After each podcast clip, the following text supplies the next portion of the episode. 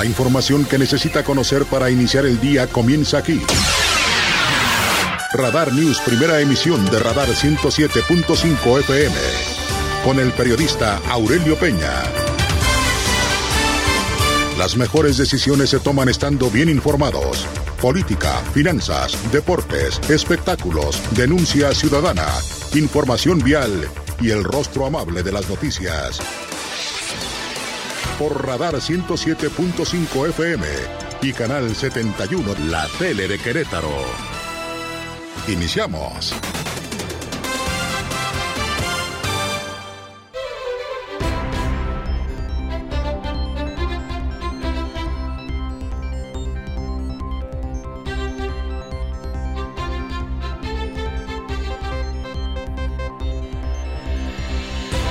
¿Qué tal? ¿Cómo le va? Muy buenos días. Gracias. Además, los saludo como siempre con muchísimo gusto. Son las 6 de la mañana en punto. Las 6 en punto de este lunes 14 de noviembre del año 2022. Como siempre, me da mucho gusto saludarlo aquí en Radar News. En esta primera emisión, su amigo y servidor Aurelio Peña. Lo acompañaremos, si nos lo permite, naturalmente, hasta las 9 de la mañana del día de hoy para informarle de lo más importante que ha ocurrido en Querétaro, México y el mundo. Como siempre, muy amable y gracias también a usted que nos hace favor de vernos a través de Radar TV, Canal 71, la tele de Querétaro. Gracias y buenos días en las redes sociales, en la www.radarfm.mx. Gracias en Twitter, en arroba Radar News 1075 muy amable y gracias a través de Facebook. Si nos quiere dar like también, muchas gracias. En Diagonal Radar News QR o vía telefónica aquí en cabina en el 442-238-3803 y vía WhatsApp mensaje de texto, audio, video. Recuerde que solamente en este espacio de noticias su denuncia, si es denuncia, en el 442-592-1075 Radar News, primera emisión. Y Pirro Hernández en la producción digital, como siempre, gracias Pirro, que te fue muy bien el fin de semana, el sábado. Qué bueno, bendito sea Dios, mucho trabajo, mucho esfuerzo. Enhorabuena y felicidades. Y gracias también a Regina Martínez en la producción de la televisión en Radar TV Canal 71, la tele de Querétaro. Lucía Peñanaba en la coordinación general informativa. Como siempre, gracias. Son las 6 de la mañana con dos minutos. Déjeme referirle para el día de hoy en las efemérides, en este 14 de noviembre, formalmente, es eh, pues eh, lo que obviamente eh, para muchos representa un tema importante es el Día Mundial de la Diabetes. A propósito del aniversario del nacimiento de Sir Frederick Banting, quien descubrió la insulina junto con Charles Best en 1922.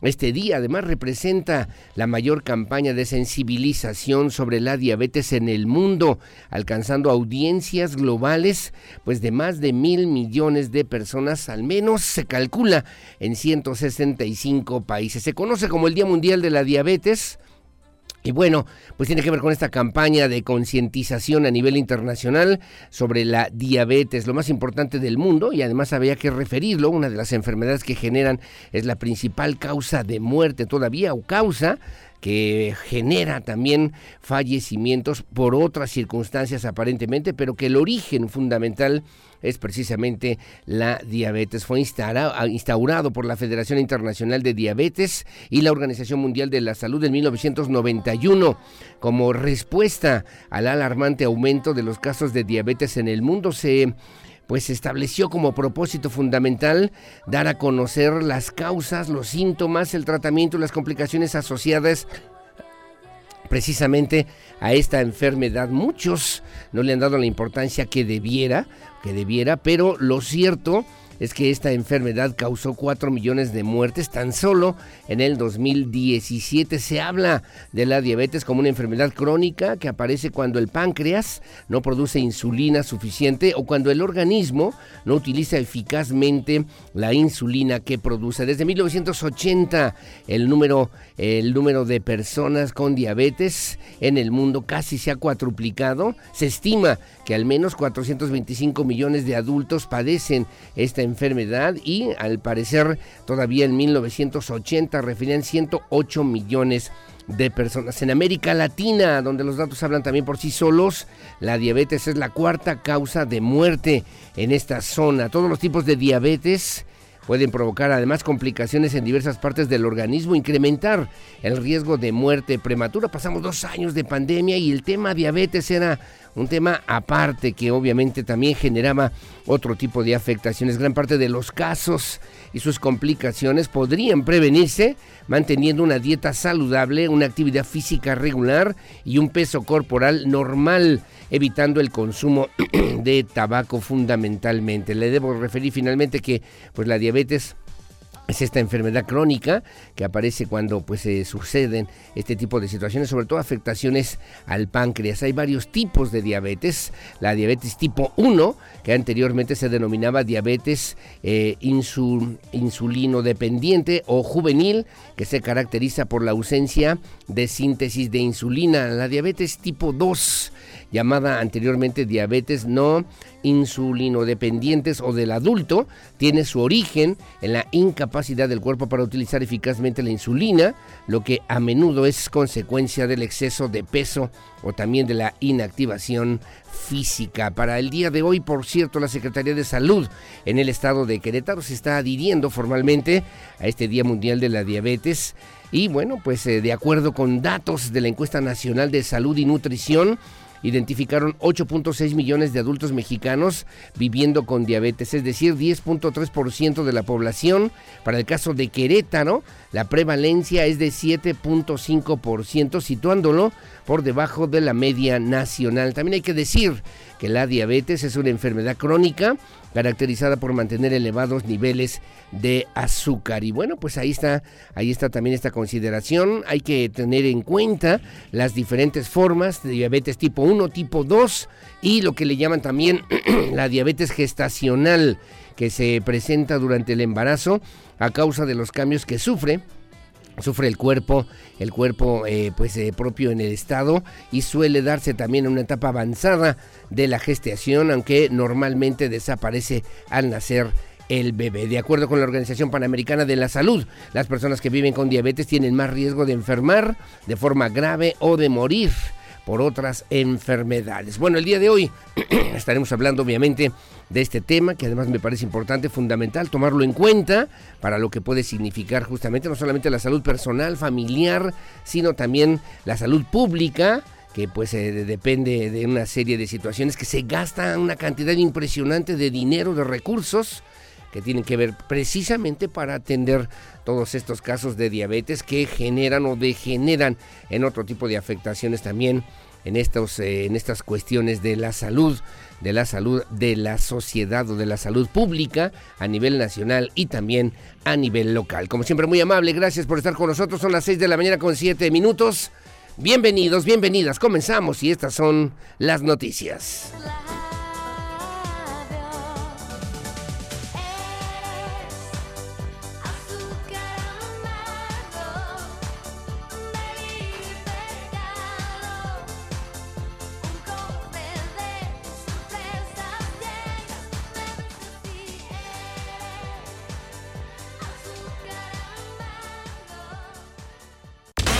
El resumen, Radar News. Gracias, las 6 de la mañana con 8 minutos, 6 con 8. A propósito de este tema de la diabetes, le debo referir a usted que la Universidad Autónoma de Querétaro realizó el primer injerto de piel de tilapia en pie diabético. Bueno, es un procedimiento, lo dio a conocer la maestra Alicia Barajas Pozos, investigadora de la Facultad de Enfermería. Pretenden hacer evidente justamente las bondades de este tratamiento, gracias a un revolucionario tratamiento a base de injerto de piel de tilapia, realizado por la maestra Alicia Barajas Pozos investigadora de la Facultad de Enfermería de la Universidad Autónoma de Querétaro, la vida de Ali Adalí Prado Valladares, un hombre de 35 años de edad, tuvo una segunda oportunidad para recuperarse de las complicaciones del pie diabético.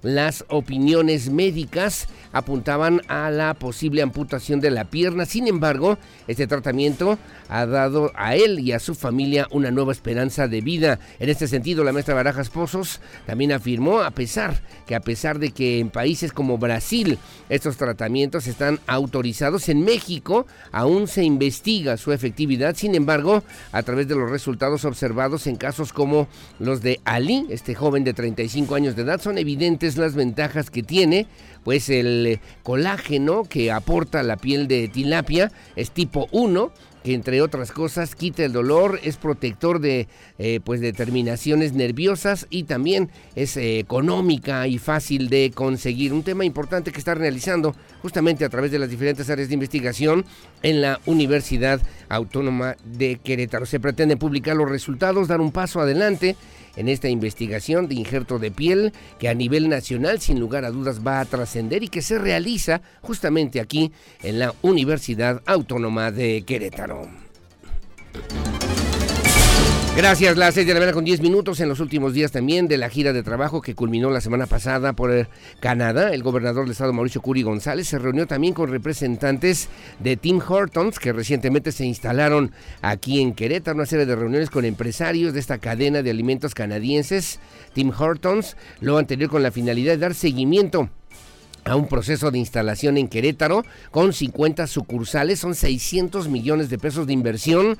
Durante este encuentro, el mandatario estatal reiteró que la administración que encabeza será una aliada para generar condiciones de certeza en la llegada de este tipo de empresas a nuestro Querétaro, a nuestro país, y la generación de mil empleos directos, así como 7.500 empleos indirectos al mismo tiempo, sumarse a la propuesta de inversión importante en los municipios de Querétaro, Corregidora, San Juan del Río, donde se estarán estableciendo 50 tiendas de origen canadiense, Tim Hortons, aquí en el estado de Querétaro. Bueno, y también le comento a usted porque Martín Rea International invirtió en Querétaro 746.2 millones de pesos también en el marco de esta gira de trabajo. El gobernador culminó así esta, eh, pues esta gira de trabajo por Canadá con el anuncio de la expansión de la empresa eh, pues eh, Martín Rea Internacional en Querétaro, la cual representa una inversión de 746.2 millones de pesos, la generación de 108 nuevos empleos de alta especialización para las y los queretanos también. Curi González expresó que el nuevo proyecto de la firma se enfocará en puentes de suspensión, bloques de motor y carcasas de transmisión. Además aseguró que es de las compañías que en todo gobierno busca que lleguen a un estado por ser plenamente humanas, rentables y ejemplares para nuestro país. Resaltó, por cierto, también que esta empresa, Martín Rea Internacional, inició operaciones en el 2011. Actualmente cuenta con 18 mil empleados, de los cuales 7 mil son mexicanos y de estos cerca de 1.800 son queretanos. Durante su mensaje, el cofundador y presidente ejecutivo del Consejo de Administración de Martins International, Rob Will informó también sobre el incremento de su plantilla laboral, particularmente aquí en Querétaro, reconoció el talento y las capacidades de la mano de obra queretana. Así lo agradeció el gobernador del estado, Mauricio Curi González. Seguimos en la gira por Canadá, ahora estamos en Toronto, en una gran, pero gran compañía, una compañía muy humana, una compañía con una alta eh, responsabilidad social, nunca me imaginé de qué tamaño, una gran inversionista que lleva ya muchos años en Querétaro, una empresa que empezó en el, 2000, en el 2001, pero que ha llegado, ya tiene 18 mil empleados y en México tiene 7 mil y en Querétaro cerca de 1.800 y ahorita nos darán una buena noticia para Querétaro. Son de las empresas que queremos que lleguen allá, que son plenamente humanas, que sean muy rentables y ejemplares para México. Bueno, muy amable, gracias. Las 6 de la mañana con 13 minutos. Hoy dará cuenta también y detalle todavía el gobernador del estado, Mauricio Curi González, ya aquí en Querétaro. Bueno, le comento también a usted que iniciaron los trabajos para la elaboración del programa estatal de derechos humanos durante la instalación del comité coordinador para la elaboración, dar seguimiento puntual y evaluar el programa estatal de derechos humanos en la parte en el que participaron dependencias estatales, sociedad civil e instituciones académicas, especialistas en derechos humanos integrantes de los diferentes poderes legislativo y judicial, así como también organismos autónomos. Bueno, la secretaria de Gobierno encabezó justamente estos trabajos. Guadalupe Murguía Gutiérrez aseguró que este es un documento que servirá como guía para atender los retos cotidianos de forma integral, transversal e incluyente. Destacó también que el inicio es una serie de esta propuesta, es una serie de actividades que se identifican, que se conocerán también las brechas, los rezagos que enfrentan diversos grupos poblacionales en el estado. Además explicó que se realizarán tres foros regionales, uno metropolitano en el que participarán sociedad, academia y gobierno en los 18 municipios del estado. Luego de los diagnósticos o del diagnóstico, se prevé que este programa quede concluido en el segundo trimestre del 2023. Así lo refirió la encargada de la política interior aquí en el estado de Querétaro, Guadalupe Murguía Gutiérrez. Estoy convencida que el programa estatal de derechos humanos nos va a servir como una importante guía para atender estos retos cotidianos de una manera integral, transversal e incluyente. Los derechos humanos son máximas que nos impulsan a vivir con un profundo respeto a la dignidad de las personas y se consolidan sí cuando existe un diálogo empático, respetuoso entre la sociedad y el gobierno. Y eso es lo que buscamos con la instalación de este comité. Bueno, muy amable, gracias. Es de la mañana con 15 minutos. Tema importante a nivel nacional fue la marcha que se realizó el día de ayer en todos los estados de la República, particularmente. Y le comento pues referencias importantes de lo que significa esta histórica marcha en defensa del Instituto Nacional Electoral. Aquí en Querétaro también las y los ciudadanos salieron el día de ayer, se sumaron desde la Alameda Hidalgo, caminaron sobre Avenida Corregidora para llegar justamente para llegar justamente hasta Plaza de Armas. Se calcula aquí en Querétaro, las cuentas eh, de repente varían, ¿no? Esta ahora, eh, ¿cuántos fueron? ¿Dos mil, cuatro mil, cinco mil, diez mil, quince mil? Algunos señalan, algunos expertos en la materia, aquí en la capital queretana, entre diez mil y quince mil personas que participaron el día de ayer en esta marcha en defensa del Instituto Nacional Electoral. Las familias, las familias salieron justamente, bueno, pues a, a gritar Viva México, más de 10 mil personas que colmaron también Plaza de Armas, tuvieron que comenzar a salir desde ya los diferentes eh, puntos para sumarse a este movimiento nacional en contra de la reforma electoral que anunció recientemente el presidente de la República, Andrés Manuel López Obrador. Ahí estamos viendo las imágenes a través de Radar TV Canal 71 en esta marcha por diferentes eh, caminos, ahí en la esquina de pues Zaragoza y Para dirigirse hacia Plaza de Armas. Y bueno, pues le debo referir, eh, predominó un ambiente pues de calma, de paz, de cordialidad, de respeto, emotivo en varios momentos, también un ambiente familiar según las autoridades también reiteran, saldo blanco, no hubo mayores complicaciones, sí con sus pancartas, sí también con la posibilidad de gritar ese Viva México que se escuchó, que retumbó, diría yo, desde Querétaro para sumarse a esta marcha nacional que se llevó a cabo básicamente, fundamentalmente también allá en la Ciudad de México. Y bueno, pues sin lugar a dudas habrá que hacer una importante lectura. Hoy se espera que el presidente de la República, Andrés Manuel López en su conferencia mañanera pueda hacer alusión a este tema o tal vez lo ignore, ¿no? Ignore por lo menos lo que pudimos ver aquí en Querétaro junto con otros estados de la República, según los recuentos que hacen también entre videos y evidencias que se subieron a través de las redes sociales, se calcula una participación eh, de 640 mil personas, según expertos en esta contabilidad numérica, y incluso en algunos casos hasta de 840, 850 mil personas, aunque en el gobierno de la Ciudad de México que encabeza Claudia Sheinbaum, según el secretario de gobierno Martín Batres refirió que solamente había alcanzado una cifra allá en la Ciudad de México y usted va a ver las imágenes ahora en el eh, pues en el eh, desde el monumento a la independencia, el ángel de la independencia, pues decía Martín Batres, unas 10 mil, 15 mil personas allá en la Ciudad de México. Bueno, aquí en Querétaro todo transcurrió también en paz, si llegaron Llegaron también hasta Plaza de Armas, hubo momentos importantes también para pues eh, dar esa lectura de la defensa, de la defensa del línea. Aquí me encontré un, un chavito, un niñito, un pequeñito que también gritaba entusiasta, por lo menos en este mismo, en este mismo enfoque de lo que significa la defensa de esa estructura pues, eh, que representa el Instituto Nacional Electoral. A ver si lo podemos ver, a ver si lo podemos escuchar. Adelante, por favor. Pues vamos al discurso, al discurso. A ver, ¿cómo dices? ¿Cómo dices? ¿Cómo dices? ¿Cómo dices? Fuerte. no se toca. El INE no Bueno, ahí está este chavito que será cinco años, seis años ahí con su familia. Y bueno, pues eh, con este grito así enjundioso para que se escuchara y se escuchara fuerte. Bueno, vamos al discurso rápidamente de José Waldenberg.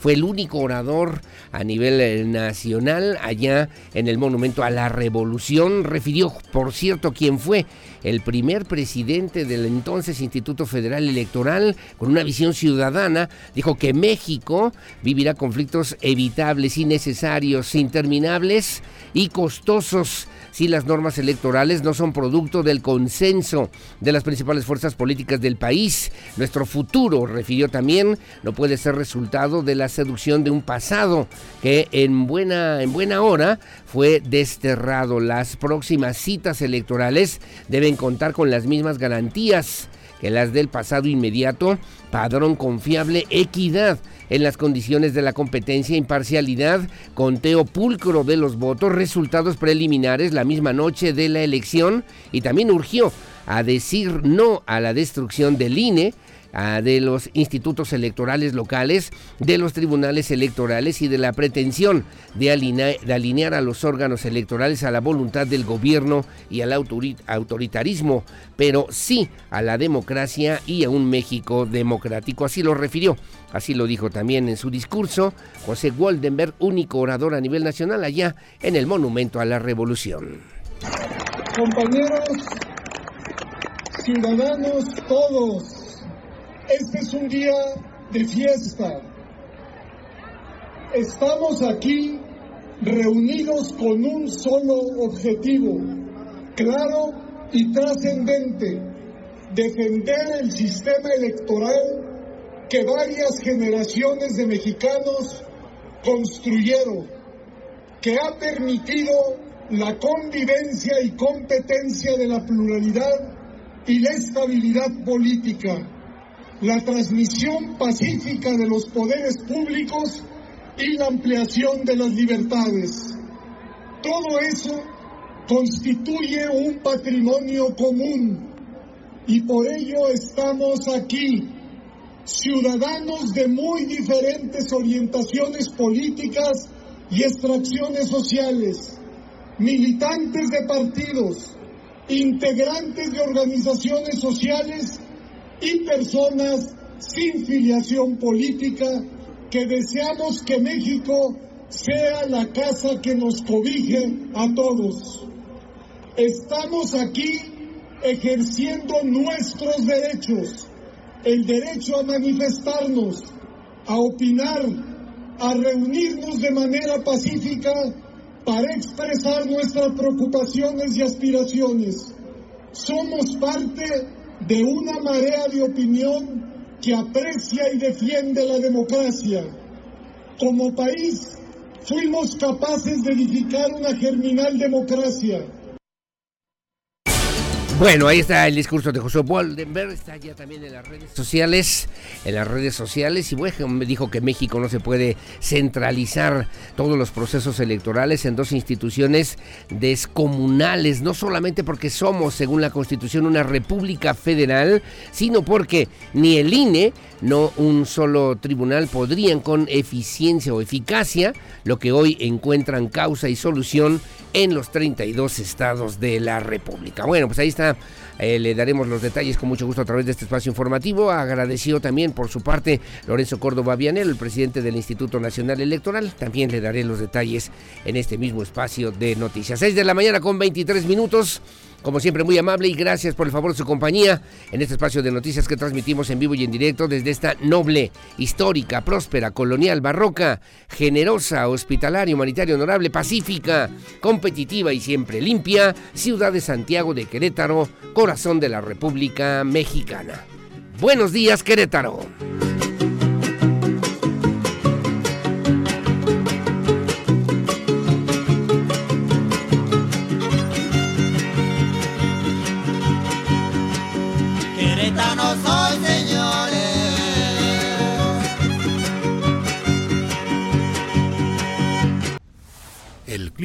El pronóstico del tiempo, temperatura y las recomendaciones antes de salir de casa. El clima en Radar News.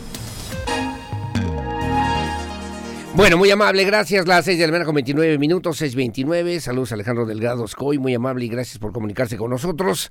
Que tengan buen día, mi querido Jorge Navarro, igualmente. Saludos a Felipe Rojas, un buen día y excelente inicio de semana. Muy amable, gracias igualmente como todas las mañanas. Muchas gracias a mi querido Fer, Fer, Paniagua. Bueno, ¿qué dice el día de hoy el clima? Eh, veo ligeramente nublado, literalmente en todo el estado de Querétaro, sin probabilidad de lluvias. Temperaturas que oscilan entre los 11, las mínimas 12 más menos, y las máximas entre los 27 eh, a los 32 grados centígrados, por lo menos ya hay en la zona serrana del estado de Querétaro. Aquí en la capital del estado eh, la mínima 11, la máxima 28, en el Marqués 11.27, en Corregidora 11.28 y en Amealco, en el sur, la mínima 8, la máxima 21. Allá, por cierto, hacia el municipio de Huimilpan, también con frío, la mínima 5, la máxima 25. San Juan del Río 12.28, Pedro Escobedo 11.28, Tequisquiapan 12.29, Ezequiel Montes 12.28, Colón 12.27 y hacia Tolimán 11.29 grados, también ligeramente nublado, sin lluvias, Peñamiller 13 32 y San Joaquín 9 con 25. Pinal de Amoles, fresquito, frío en la mañana, la mínima 3, la máxima 22 y en la zona serrana del estado de Querétaro, en Jalpan de Serra, la mínima 12, la máxima 32, Arroyo Seco 11 29 y Landa de Matamoros 11 30 sin probabilidad de lluvias, ligeramente nublado con sol al mediodía, literalmente en todo el estado de Querétaro para este 14 de noviembre, según el reporte del Servicio Meteorológico Nacional. Bueno, ¿y cómo estarán las cosas a nivel nacional? Le comento a ustedes, el Frente Frío número 9 ocasionará rachas de viento, son rachas considerables, sobre todo en la zona del noroeste y norte de la República Mexicana. Este Frente Frío número 8 se extenderá sobre el Mar Caribe, ocasionará lluvias aisladas en Quintana Roo. Además, la masa de aire frío asociada a dicho frente modificará sus características térmicas y eh, pues ambos sistemas dejarán de afectar el territorio nacional en la tarde-noche del día de hoy. Por otra parte, el Frente Frío número 9 se estará reforzando por una nueva masa de aire frío, se desplazará sobre el norte y noreste de la República Mexicana, generará lluvias con intervalos de chubascos, podrían estar acompañadas de descargas eléctricas, sobre todo y particularmente hacia el estado de Tamaulipas. La masa de aire frío que lo impulsa, que impulsa este Frente Frío número 9, provocará rachas de viento también considerables en la, zona norte, noreste del país. Además, originará un nuevo evento norte en el litoral de Tamaulipas, principalmente en la madrugada de mañana para que si usted va a viajar tome sus precauciones. Hoy lluvias, lluvias eh, pues eh, muy pocas, sobre todo hacia los estados todavía de Tamaulipas, Veracruz, Guerrero, Oaxaca y Chiapas de menor intensidad posible si hubiera alguna modificación importante hacia los estados de San Luis Potosí, en Querétaro, en la zona norte, en Hidalgo, Puebla, Estado de México y Quintana Roo. Pero también el día de hoy se registrarán altas temperaturas hasta de 40 grados Celsius, sobre todo en los estados de Michoacán, Guerrero y Oaxaca, de 30 a 35 grados Celsius en San Luis Potosí, también en Sinaloa, Nayarit, Jalisco, Colima, Chiapas, Tabasco, Campeche, Yucatán y Quintana Roo, según las referencias del Servicio Meteorológico Nacional.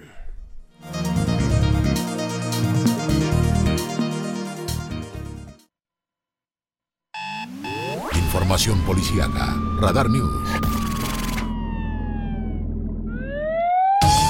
Bueno, gracias. Las 6 de la mañana con 33 minutos. Este fin de semana se dio a conocer también que ya las autoridades encargadas de la seguridad en el estado de Querétaro, a propósito de la Secretaría de Seguridad Ciudadana, que encabeza el secretario Giovanni Elías Pérez Hernández, bueno, refirió que están ya desplegando una serie de operativos que estarán haciendo lo mismo en los 18 municipios también del estado de Querétaro y muy particularmente en la zona metropolitana durante lo que será el Buen Fin 2022, refirió el secretario Giovanni Elías Pérez Hernández. Esto en conjunto con los secretarios de las diferentes corporaciones municipales se reunieron con representantes de centros y plazas comerciales, así como también de tiendas departamentales y de autoservicio. El propósito es fomentar el autocuidado, evitar fraudes o alguna situación de riesgo unos días de que inicia, unos días de que inicie esta estrategia comercial que se efectúa cada año en diversos sectores de la sociedad mexicana. Bueno, las corporaciones de seguridad aquí en el estado de Querétaro están ya listas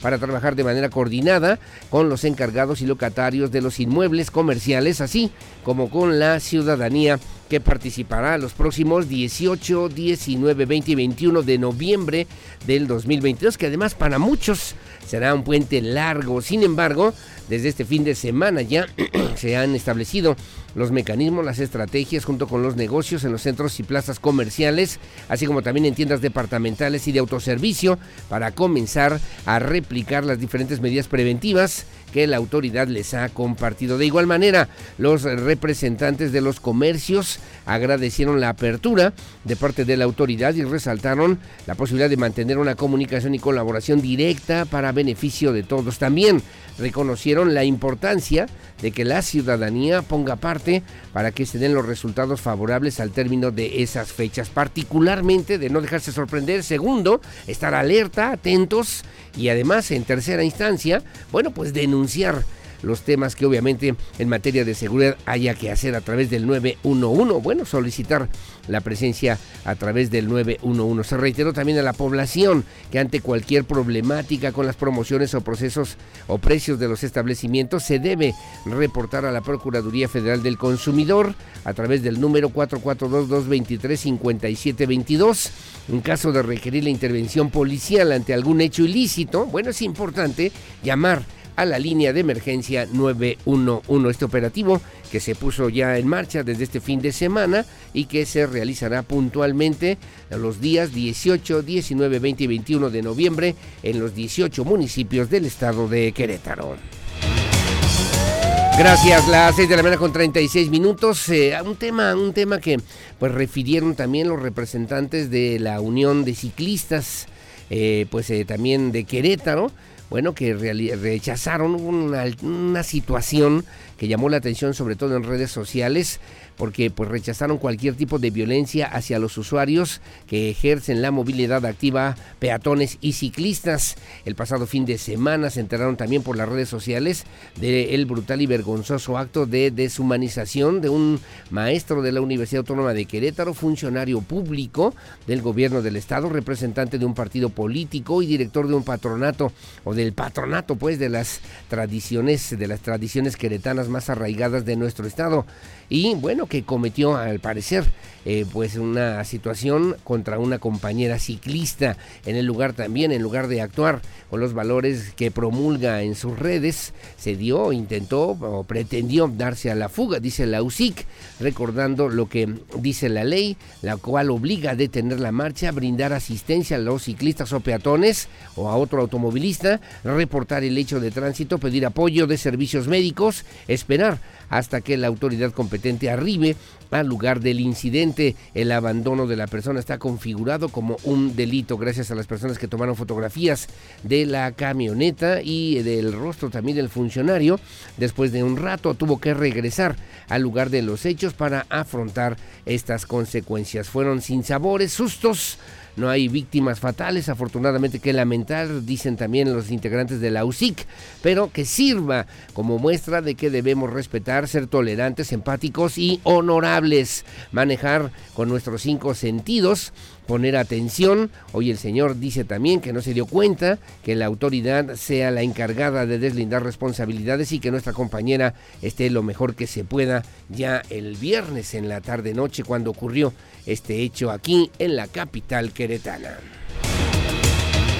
Bueno, gracias. Las 6 de la mañana con 38 minutos, 6.38 y una persona fue detenida por robar en comercio en la zona de La Loma. Luego del reporte a través de la línea de emergencias en el 911, policías municipales de Querétaro acudieron al Boulevard Bernardo Quintana, donde se informaba de una persona del sexo femenino que se eh, resguardada luego de cometer un ilícito al llegar a la ubicación referida se tomó conocimiento de una persona la cual habría sido detenida por personal de seguridad del comercio luego de que tratara de salir del mismo sin realizar el pago correspondiente de algunos artículos que traía consigo, luego de indicarle a la persona que incurría en un delito y luego de darle lectura a los derechos que le asisten, la probable partícipe de robo a comercio en su modalidad de fardería fue trasladada y presentada ante la Fiscalía General del Estado de Querétaro.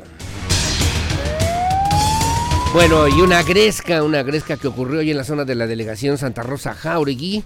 Lamentablemente una persona fallecida, otro más lesionado luego de una riña en un bar en aquella delegación municipal. Un hombre sin vida y otro más que resultó fuertemente lesionado por impactos de bala. Fue el saldo de esta riña que se registró en un bar ubicado en la calle Hidalgo, a un costado de un inmueble en la delegación Santa Rosa Jauregui, esto al norte de la capital queretana. Según las primeras versiones, se tuvo conocimiento que durante las primeras horas de la madrugada de este sábado, varios sujetos bajo los influjos de bebidas embriagantes comenzaron a discutir. Posteriormente salió a relucir un arma de fuego, misma que fue accionada en repetidas ocasiones en contra de al menos dos personas. Según también se ha referido, policías municipales tomaron conocimiento de esta riña. Como primeros respondientes, resguardaron el establecimiento y acordonaron la zona, varias calles en espera de los servicios periciales de la Fiscalía General del Estado de Querétaro. Después de eh, en varios minutos se procedió también a, pues a levantar los indicios en la escena del crimen hasta el levantamiento del cuerpo a través del servicio médico forense. Según la versión de los agentes de investigación que recabaron datos de los presuntos implicados, además de pedir la pues eh, le debo referir lo que pues había sido pues estos detalles de esta agresión. Eh, pues la persona el segundo lesionado fue fue trasladado fue, fue trasladado a un hospital para que rindiera su declaración ministerial y se pudieran esclarecer estos hechos ocurridos la madrugada del sábado en este bar allá en la zona en la zona de eh, pues la delegación la delegación Santa Rosa de Jauregui como siempre también en este espacio informativo que le daremos los detalles también aquí en Radar News Primera Emisión. Gracias, las 6 de la mañana con 41 minutos, 6.41, hacemos una pausa, hacemos una pausa, regresamos enseguida con más aquí en esta primera emisión, como siempre muy amable y gracias por seguir con nosotros. Les recuerdo nuestro número telefónico de WhatsApp para que se ponga en contacto 442-592-1075, Radar News primera emisión. Hacemos una pausa, regresamos enseguida con más.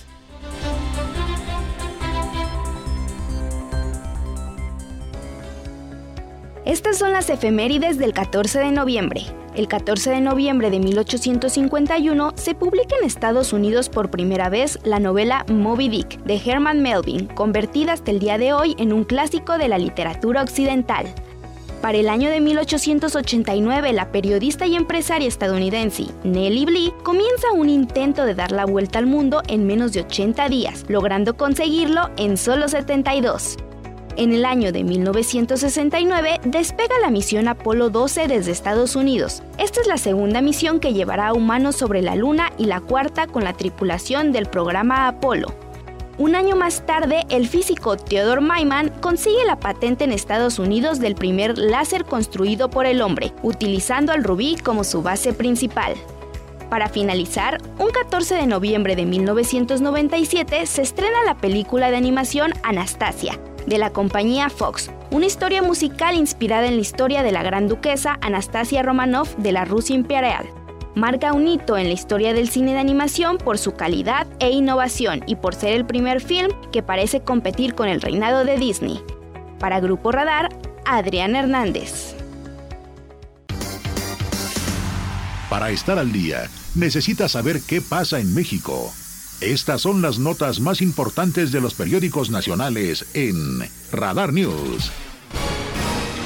Bueno, muy amable, gracias. Las 6 de la mañana con 47 minutos, 6.47. Vamos a lo que se publica hoy en la prensa nacional y también en la prensa queretana. Comienzo con el periódico Reforma, dice hoy a ocho columnas, además con la fotografía de la marcha. Sí a la democracia, salen miles a las calles en defensa del Instituto Nacional Electoral, advierte José Waldenberg de reforma de AMLO y pide no regresar al autoritarismo. Miles de ciudadanos en todo el país lanzaron un mensaje unánime, sí a la democracia y no al autoritarismo desde más de 50 ciudades, incluyendo las principales capitales. Miles de ciudadanos respondieron a la convocatoria contra la reforma electoral que impulsa el presidente Andrés Manuel López Obrador para transformar al Instituto Nacional Electoral y designar nuevos consejeros. La fotografía en Monterrey, en Guadalajara, en Cuernavaca, también cuántos asistieron. José Waldenberg fue el orador en la marcha de ayer y luego dice cuántos asistieron a la marcha según la Ciudad de México. Usted está viendo ahí también la fotografía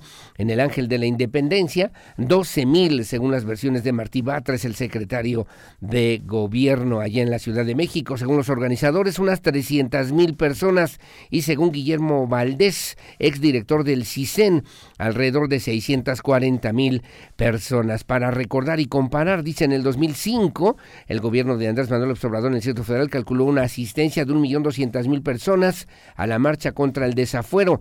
La ruta fue del Auditorio Nacional al Zócalo, estimada en 8 kilómetros. Con esa misma estimación, la marcha de ayer de 2.7 kilómetros equivale a 405 mil personas. Dice hoy el periódico Reforma y luego también van por maestra y salvavidas del Colegio Williams, después pues eh, la instructora de natación del colegio William, Williams, Ana María y Alberto, el salvavidas, fueron detenidos ayer por la muerte de Abner, el niño de seis años, que el pasado lunes 7 de noviembre se ahogó en la alberca de la escuela. Y luego pues hay un pleito que habrá tiro entre Verstappen y Checo Pérez, truena Checo. El piloto mexicano reprobó la actitud de Max Verstappen, quien se negó a cederle el paso, con lo que puso en riesgo su subcampeonato en la Fórmula 1, dice también el día de hoy el periódico Reforma. También además señala en el recuadro, pues en otros estados de la República, sobre todo lo que fue la participación de la marcha en nuestro país el día de ayer. Dice hoy el periódico Reforma.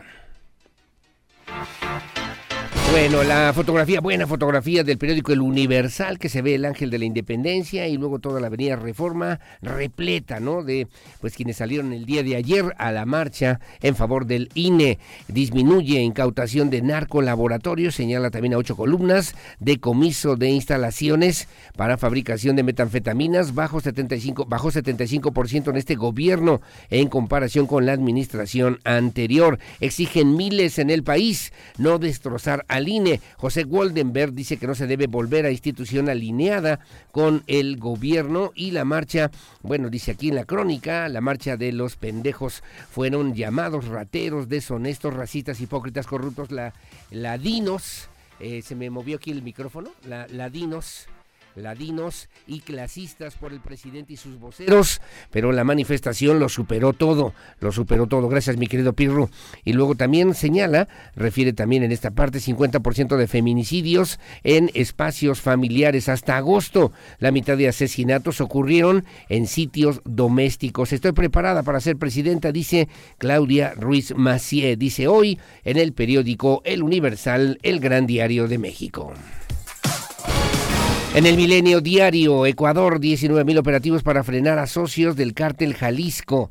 El cártel Jalisco dice también Fórmula 1, Verstappen boicotea a Checo Pérez en Brasil y ofrece ayuda, ayudarle en Abu Dhabi. Luego la Secretaría de Función Pública castiga corrupción en 892 casos denunciados por ciudadanos y funcionarios. Maestra descuidó a Abner 1.5 minutos y el salvavidas el, y el salvavidas dejó su puesto de refiere la Fiscalía. En la fotografía Reforma Electoral salen en defensa del INE. Cientos de miles de personas salieron a las calles en defensa del INE en 29 entidades, incluida la Ciudad de México, donde José Waldenberg advirtió que México no merece una reforma electoral impulsada por una sola voluntad. Martí Batres, el secretario de Gobierno de la Ciudad de México, precisó que hasta las 13 horas había 12 mil participantes ahí en la Ciudad de México. Dice hoy el periódico Milenio Diario.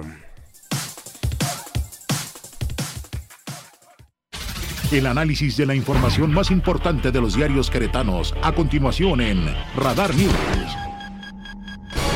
Gracias, las 6 de la mañana con 52 minutos que se publica hoy en la prensa queretana. Comienzo con el diario de Querétaro que dije mi amigo Mario León Leiva.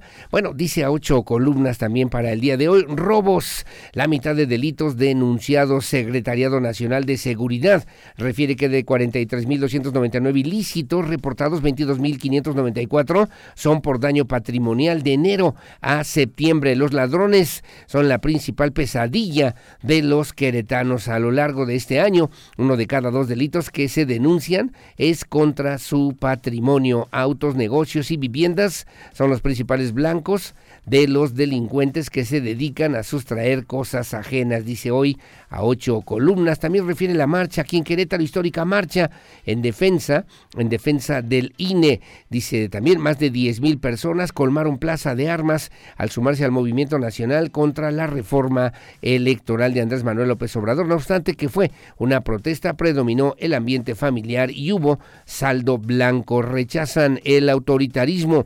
Vestidos de rosa y blanco se manifestaron los opositores a la reforma electoral del presidente López Obrador. José Waldenberg llamó a defender el sistema electoral y la democracia ya en la Ciudad de México, señala también en esta información. Y luego supervisa mejoras en Monte Blanco. El alcalde de Querétaro, Luis Nava, constató las obras como parte del programa de dignificación de condominios y escuchó las propuestas, las propuestas, las exigencias y las denuncias de los vecinos. En el cintillo, luchadores se la rifan por muy poco, salarios castigados en la lucha libre, no todo es el glamour del ring. Los reyes del eh, pancracio tienen un segundo trabajo como el queretano Ursus, que tiene su exitosa pizzería para solventar su pasión. Y luego también momento decisivo, faltan seis días para Qatar. Raúl Jiménez regresa a la concentración, pero con nerviosismo. El jugador de Wolves ya, eh, ya sabe la resolución del Tata respecto a sus posibilidades para el Mundial. Gerardo Martino confía en que México llegará lejos en este Mundial de Fútbol. Dice hoy el periódico diario de Querétaro, la colaboración y la columna de mi amigo Pedro Pablo Tejada, que refiere hoy en Pedro y los Lobos. Empecemos por los chiquitos, el INE. El INE tiene que mantenerse como un pilar de la democracia, como una institución fundada y sostenida por ciudadanos que han legitimado una pluralidad y la alternancia tan contundente que garantizó el triunfo opositor del propio presidente Andrés Manuel López Obrador. Dice hoy el periódico diario de Querétaro. Gracias, 6.55 de la mañana, el periódico Noticias, la verdad de cada mañana que dirige la licenciada Ida García Torres, dice a ocho columnas, México en pie de lucha. Señala también que histórica defensa del INE, Querétaro tomó las calles, saldo blanco en el país. Refiere también que una combativa marcha de miles de queretanos vestidos de rosa y blanco que partió de la Alameda Hidalgo con pancartas en las que se repetía la frase el INE no se toca, integrantes de la clase política y de organizaciones civiles protestaron contra la iniciativa de reforma electoral presentada por el presidente Andrés Manuel López Obrador para concluir en Plaza de Armas, refiere también el día de hoy. Y luego también en la fotografía José Woldenberg cimbró a los asistentes en defensa del INE, llamó a los mexicanos a decir no a la destrucción del INE, no alinear los órganos, los órganos autónomos a la voluntad del gobierno. Exhortó a los congresos estatales a frenar la reforma porque hacer lo contrario implicaría conducir a México a una etapa ya superada dice también en el recuadro. En otro tema, en tiempos de crisis, no caer en la ingenuidad, dice el obispo don Fidencio López, el obispo Fidencio López Plaza, obispo de Querétaro, exhortó a la feligresía a que cultiven un estilo de vida cristiano, paciente y tenaz ante los tiempos de crisis y también ante los retos. Exitosa gran final nacional, origen freestyle al parque, la gran final nacional, origen freestyle al parque, en el Parque Bicentenario, concurso de arte y rap urbano, donde, eh, donde Nota Roja resultó ganador y el jurado le otorgó 10 mil puntos en la clasificación para el ascenso a FMS México, máxima liga de freestyle en el país que se llevó a cabo la noche del sábado aquí en Querétaro. Dice hoy el periódico Noticias, la verdad de cada mañana. Gracias, son las 6 de la mañana con 57 minutos, 6.57, que se publica hoy en el periódico AM de Querétaro.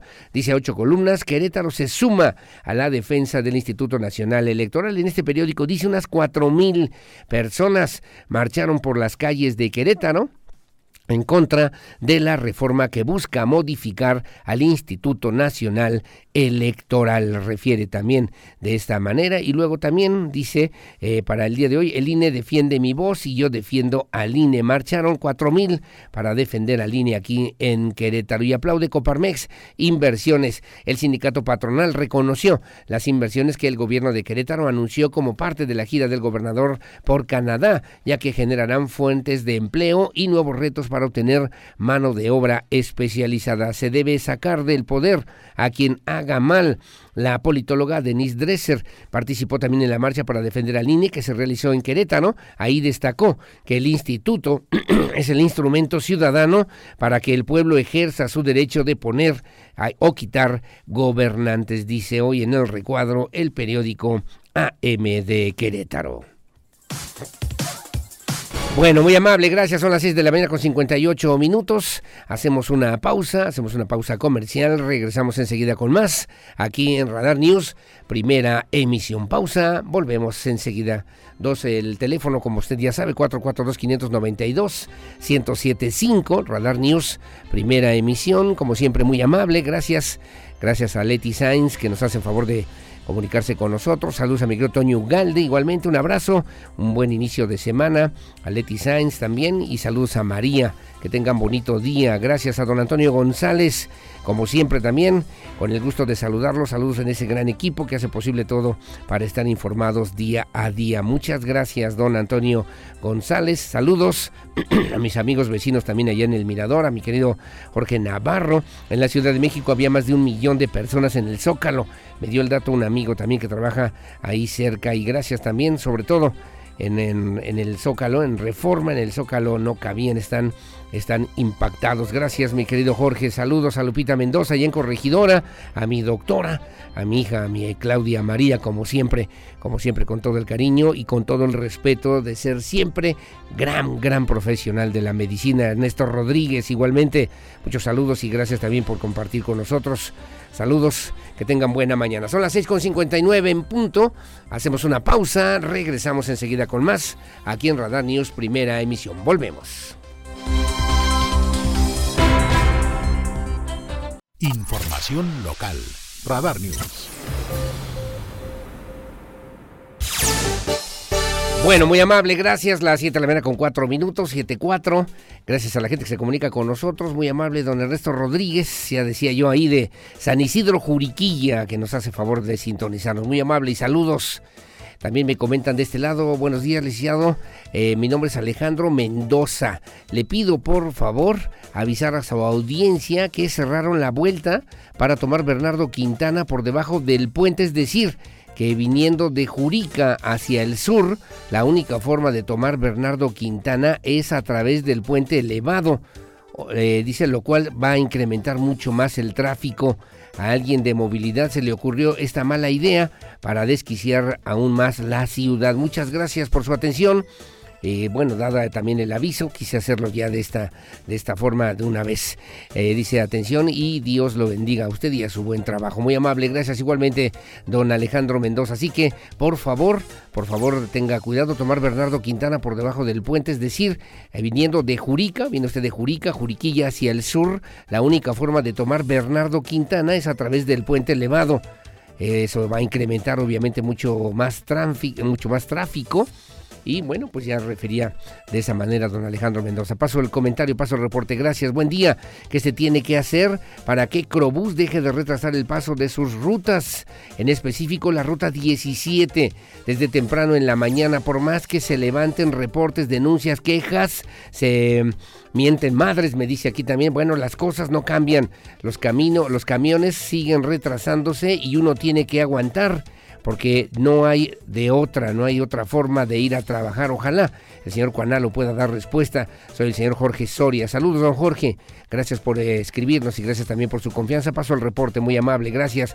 Buenos días, señor Peña. Aunque ustedes sean miles, dice, los que defienden al INE, somos millones los que queremos un cambio con una encuesta nacional. Se resuelve nada más que ahora si estos miles salgan a votar. Saludos me dice don Manuel Salinas, muy amable, gracias, que tenga buen día, señor, y gracias también por los comentarios. Bueno, también de este lado me están mandando ya en esta referencia hoy eh, lo que tiene que ver con el reporte vial, complicado, complicado, veo también en Paseo 5 de Febrero, hacia la avenida Las eh, Galindas, está en rojo y en amarillo en Avenida Tecnológico para que tome precauciones. Eso es en dirección sur-norte, en dirección norte-sur. Complicado en la calle de Juárez y también en el Boulevard Bernardo Quintana. En amarillo, en Avenida de las Galindas también complicado. De oriente a poniente, en prolongación Bernardo Quintana, está en amarillo preventivo y de poniente a oriente en prolongación Bernardo Quintana y Avenida Carrillo, Avenida Carrillo y Coahuila, para que tome usted sus precauciones, según el reporte que me acaba de enviar ya en este momento. Gracias ahí en la Coordinación de Comunicación Social y de la Secretaría de Obras Públicas del Gobierno del Estado. A las 7 de la mañana con 7 minutos. Bueno, ciudadanos asistentes a la marcha en defensa del Instituto Nacional Electoral hablaron para Radar News acerca de sus motivos de asistencia a la manifestación y sus opiniones acerca de lo que tiene que ver con la reforma electoral en este sondeo que realizó mi compañero y amigo, colega periodista, Diego Hernández. Adelante, por favor, Diego, buenos días.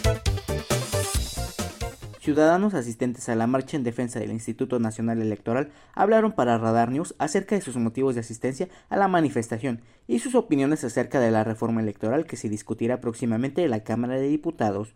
Don Mario comentó que el Instituto Nacional Electoral es de la ciudadanía y solo el gobierno debe darle los elementos a la dependencia para que pueda trabajar y no intervenir en ella. El INE es de los ciudadanos, es autónomo, no pertenece a ningún color ni a ningún partido el gobierno tiene la obligación de proporcionarle los medios para que haga elecciones libres y haga elecciones, haga elecciones limpias como han venido siendo. El gobierno actual llegó también gracias al INE, después de estarlo subsidiando durante con muchos millones de pesos durante 20 años. Y ahora En cuanto a Antonio Gutiérrez llamó a recordar tiempos pasados donde los procesos de votación no tenían la transparencia de ahora y por ello la importancia de defender al árbitro electoral en este tema. Se nos olvidó y hay mucho joven sobre todo que no vivió la época en que tu voto no contaba, en el que ganó Cantinflas muchas elecciones y jamás contaron un solo voto. Eso fue una conquista que duró décadas y, derramamiento de sangre. No podemos perderla. Y bueno, en cuanto a Gonzalo Sánchez, hizo un llamado a los diputados federales a votar esta reforma en contra y así poder frenarla. Definitivamente es un proyecto que nos de retroceso yo hago un llamado pues muy puntual a los diputados, a los senadores, con el objeto de que se den cuenta de que es la única manera de, parar esto. Sobre todo defendiéndolo así de esta manera, de una manera civilizada y que se den cuenta que realmente tenemos... Sobre esta marcha que inició desde la explanada de la Alameda y terminó en Plaza de Armas, se congregaron alrededor de 10.000 personas, de acuerdo al recuento de Protección Civil Estatal. Asimismo, señalaron que hubo un saldo blanco. Para Grupo Radar, Diego Hernández.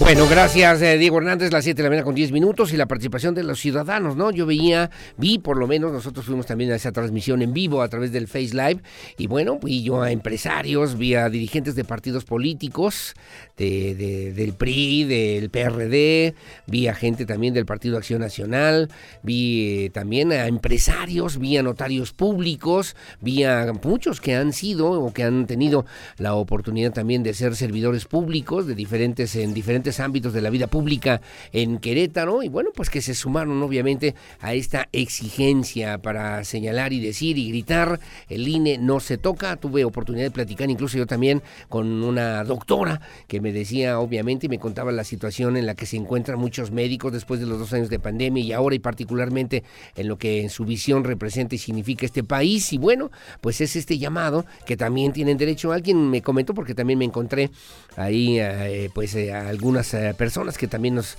nos conocemos. ¿Y a poco usted le cree a estos? Me dijo por ahí el ingeniero, ingeniero Le dije, oiga, pues esto es una expresión de ciudadanos y que hay que tomarla también en cuenta desde el punto de vista de los medios de comunicación para conocer lo que hoy en esta realidad, en esta historia, pues estamos escribiendo todos los mexicanos, ¿no? Me parece siempre con respeto, con respeto para no polarizar el tema y sobre todo también pues para no cantearse a uno y a otro lado si estar en contra o estar a favor de la marcha es estar en contra del presidente imagínese usted nada más a dónde vamos a llegar. O si no generar este tipo de reacciones de repente nos vuelve también pues eh, de algún modo subordinados a un esquema de corrupción conservador, eh, clasista. No, no, bueno, había que abrir, me parece, el tema con todo respeto y con toda consideración y prudencia entre las y los ciudadanos para que podamos saber qué es lo que queremos y sobre todo para que no se vaya a perder el derecho que tenemos a la alternancia, a la alternancia política electoral en nuestro país. Las 7 de la mañana con 12 minutos. Por cierto que actores políticos queretanos también salieron a la marcha en defensa del Instituto Nacional Electoral aquí en Querétaro y bueno, pues eh, obviamente en esta convocatoria ciudadana su asistencia se hizo desde su propia calidad también como ciudadanos. También Diego Hernández tiene los detalles. Actores políticos queretanos defienden que la marcha en defensa del Instituto Nacional Electoral fue totalmente ciudadana en ese sentido justificaron que su asistencia se hizo desde la calidad de ciudadanos. Guillermo Vega, diputado local, y presidente de la Junta de Coordinación Política del Congreso de Querétaro, comentó que no se debe de politizar esta manifestación y solamente espera que el reclamo que se dio ayer llegue hasta la presidencia de la República. Si es reforma constitucional va a llegar a los congresos de los estados. Nosotros claramente estamos en contra de esa reforma, como estamos en contra de la militarización.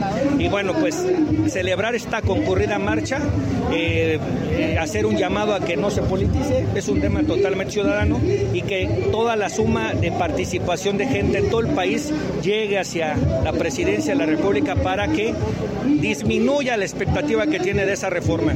Sabemos que la reforma no se va a desaparecer toda, pero me parece que sí se puede eh, aminorar. En cuanto a Ignacio Loyola, diputado federal por Querétaro, comentó que asistió en calidad de ciudadano, pero en su papel como legislador declaró que no se aceptaría una unión alguna con la bancada del PRI, pero sí con los diputados de ese partido que gusten unirse. Estoy como ciudadano, sin ningún privilegio, defendiendo lo que es importante para México.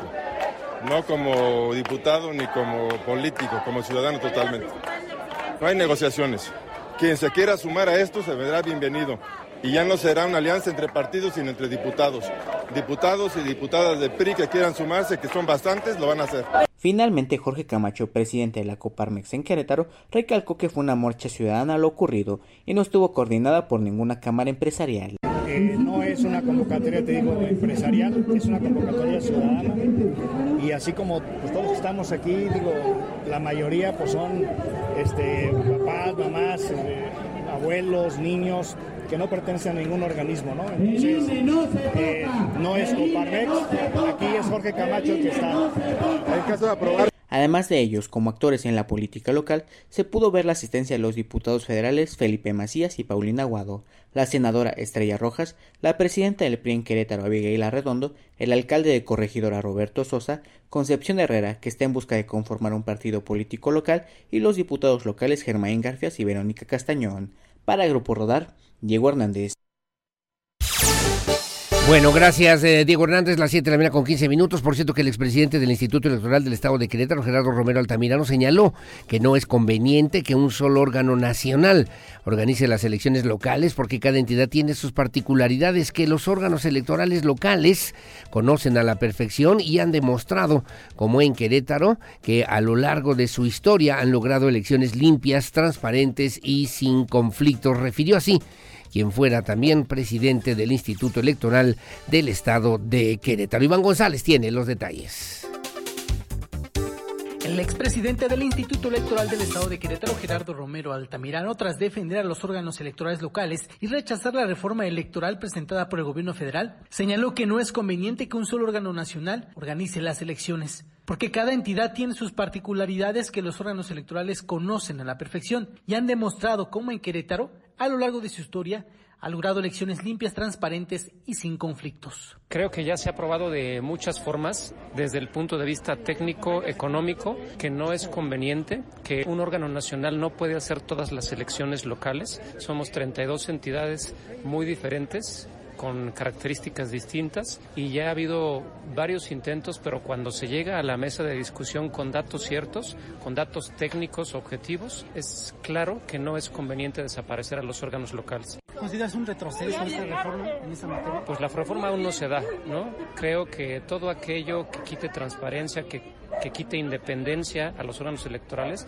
que les quite objetividad, desde luego que va a ser un retroceso. Quitar facultades a los órganos electorales como la transparencia y la objetividad, como lo propone la reforma electoral, es un retroceso que no se puede permitir, señaló quien fuera consejero estatal y presidente del Instituto Electoral del Estado de Querétaro. Para Grupo Radar, Iván González.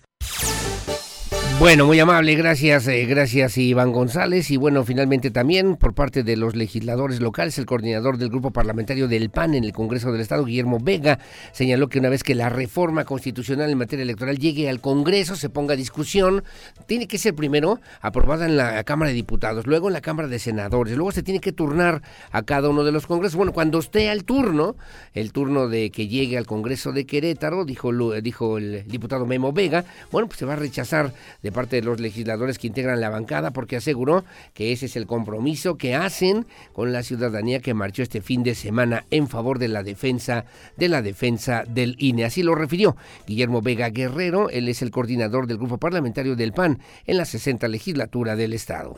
El coordinador del Grupo Legislativo del Partido Acción Nacional en el Congreso del Estado, Guillermo Vega Guerrero, señaló que una vez que la reforma constitucional en materia electoral llegue al Congreso del Estado, será rechazada por parte de los legisladores que integran su bancada, porque aseguró el compromiso que han hecho con la ciudadanía que marchó el fin de semana es en favor de la defensa del INE. Si es reforma constitucional, va a llegar a los Congresos de los Estados. Nosotros claramente estamos en contra de esa reforma.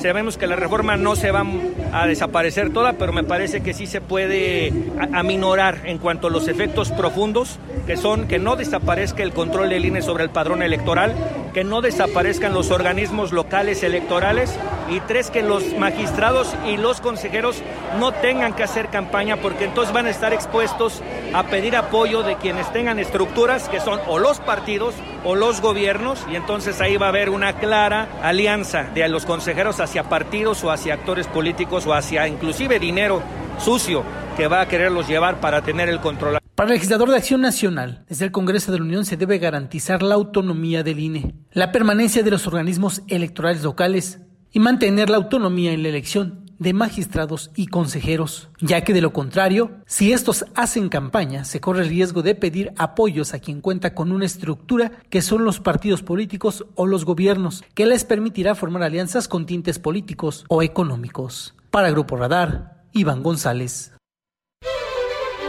Bueno, gracias, eh, gracias Iván González, las 7 de la mañana con 19 minutos, 7.19, muy amable y gracias también por sus comentarios a través del 442-592-1075. Radar News, primera emisión. Bueno, nuevamente me dicen solicitando el apoyo, solicitando el apoyo eh, para que el antirrábico se dé una vuelta en la colonia Fray Junípero Serra, ya que hay muchos perros callejeros, principalmente en la calle de Fray Francisco Palau. Hay demasiados perros sin dueño y pasamos por ahí y nos agreden. Saludos, me dice la señora Rosa. Paso de nueva cuenta el reporte, muy amable. Gracias. Tengo un audio. A ver, adelante. Adelante, por favor, adelante, por favor. Buenos días. Licenciado Aurelio, buenos días. Buen día.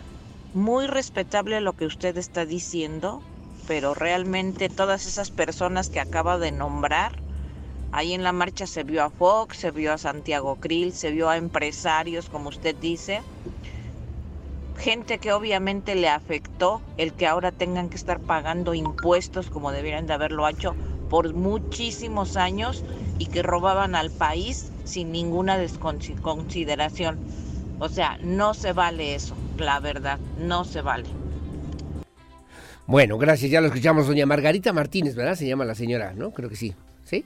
A ver, pásame, es que no tengo aquí el nombre, no, no, no, no lo Eh, gracias y eh, me dicen también, paso con, toda, con todo gusto su comentario. Me dice, indiscutiblemente el pueblo mexicano sufre de la enfermedad amenoridia. ¿Cuántas veces se robó la presidencia con el IFE, con el INE? La misma gata revuelta, me dice Katy, como siempre en este, en este mensaje, en este comentario. Eh, bueno, muy amable, gracias. ¿Que el audio es de Katy? ¿Será? No creo. Bueno, a ver, yo lo escuché como la señora Margarita, la señora que nos habla del Uber, a ver si lo, lo, ubicamos así. Pero de todos modos, bienvenido, ¿eh? Muchas gracias. Eh, pues resulta que el viernes tuve a bien irme en transporte público. Resulta que para empezar, la ruta 9 tardó, tardó más de una hora en pasar. El asunto es que llegué a las 19 horas a mi casa. Es una vergüenza, honestamente estoy enfurecido porque al gobierno del estado le está valiendo un cacahuate. El ciudadano debe poner paciencia, debe poner el tiempo, debe poner más recursos y el gobierno no está poniendo ni lo que mínimamente le corresponde. Quisiera saber si pueden o no con ese asunto, porque aunque el gobernador diga que lo contrataron por seis años, por mí ya está despedido. Saludos, soy Víctor Manuel Hernández. Paso el reporte, gracias igualmente como siempre y gracias también por su amable compañía. Bueno, gracias, son las 7 de la mañana con 22 minutos. A ver de este lado. Eh, me dicen, hicieron descargas en Jardines y esquina San, Hacienda San, San Nicolás de la Torre. Le conectaron al número 507 de esa calle de Boulevard hicieron un tiradero, rompieron la banqueta, por cierto, le conectaron muy rápido. Y, me dice, y ahora está el tiradero. Me manda una serie de fotografías para que lo puedan atender. Ojalá, ojalá que lo puedan hacer a la mayor brevedad, porque es un verdadero cochinero, me dicen también ahí en esta zona, que rompieron la banqueta, rompieron la calle y no la han reparado. Sí, ya lo arreglaron la Comisión Estatal del Agua, pero dejaron ahí pues estas cosas estas, estas cosas que también son importantes, sin lugar a duda, para que se restablezca el orden y la limpieza, como deben funcionar también estos negocios ahí en Jardines de la Hacienda. Gracias, mi querido Leonardo. Un abrazo, saludos. 7 de la mañana con 22 minutos. Hacemos una pausa. Voy a los deportes con Víctor Monroy y mucho más aquí en Radar News en esta primera emisión. Pausa y volvemos.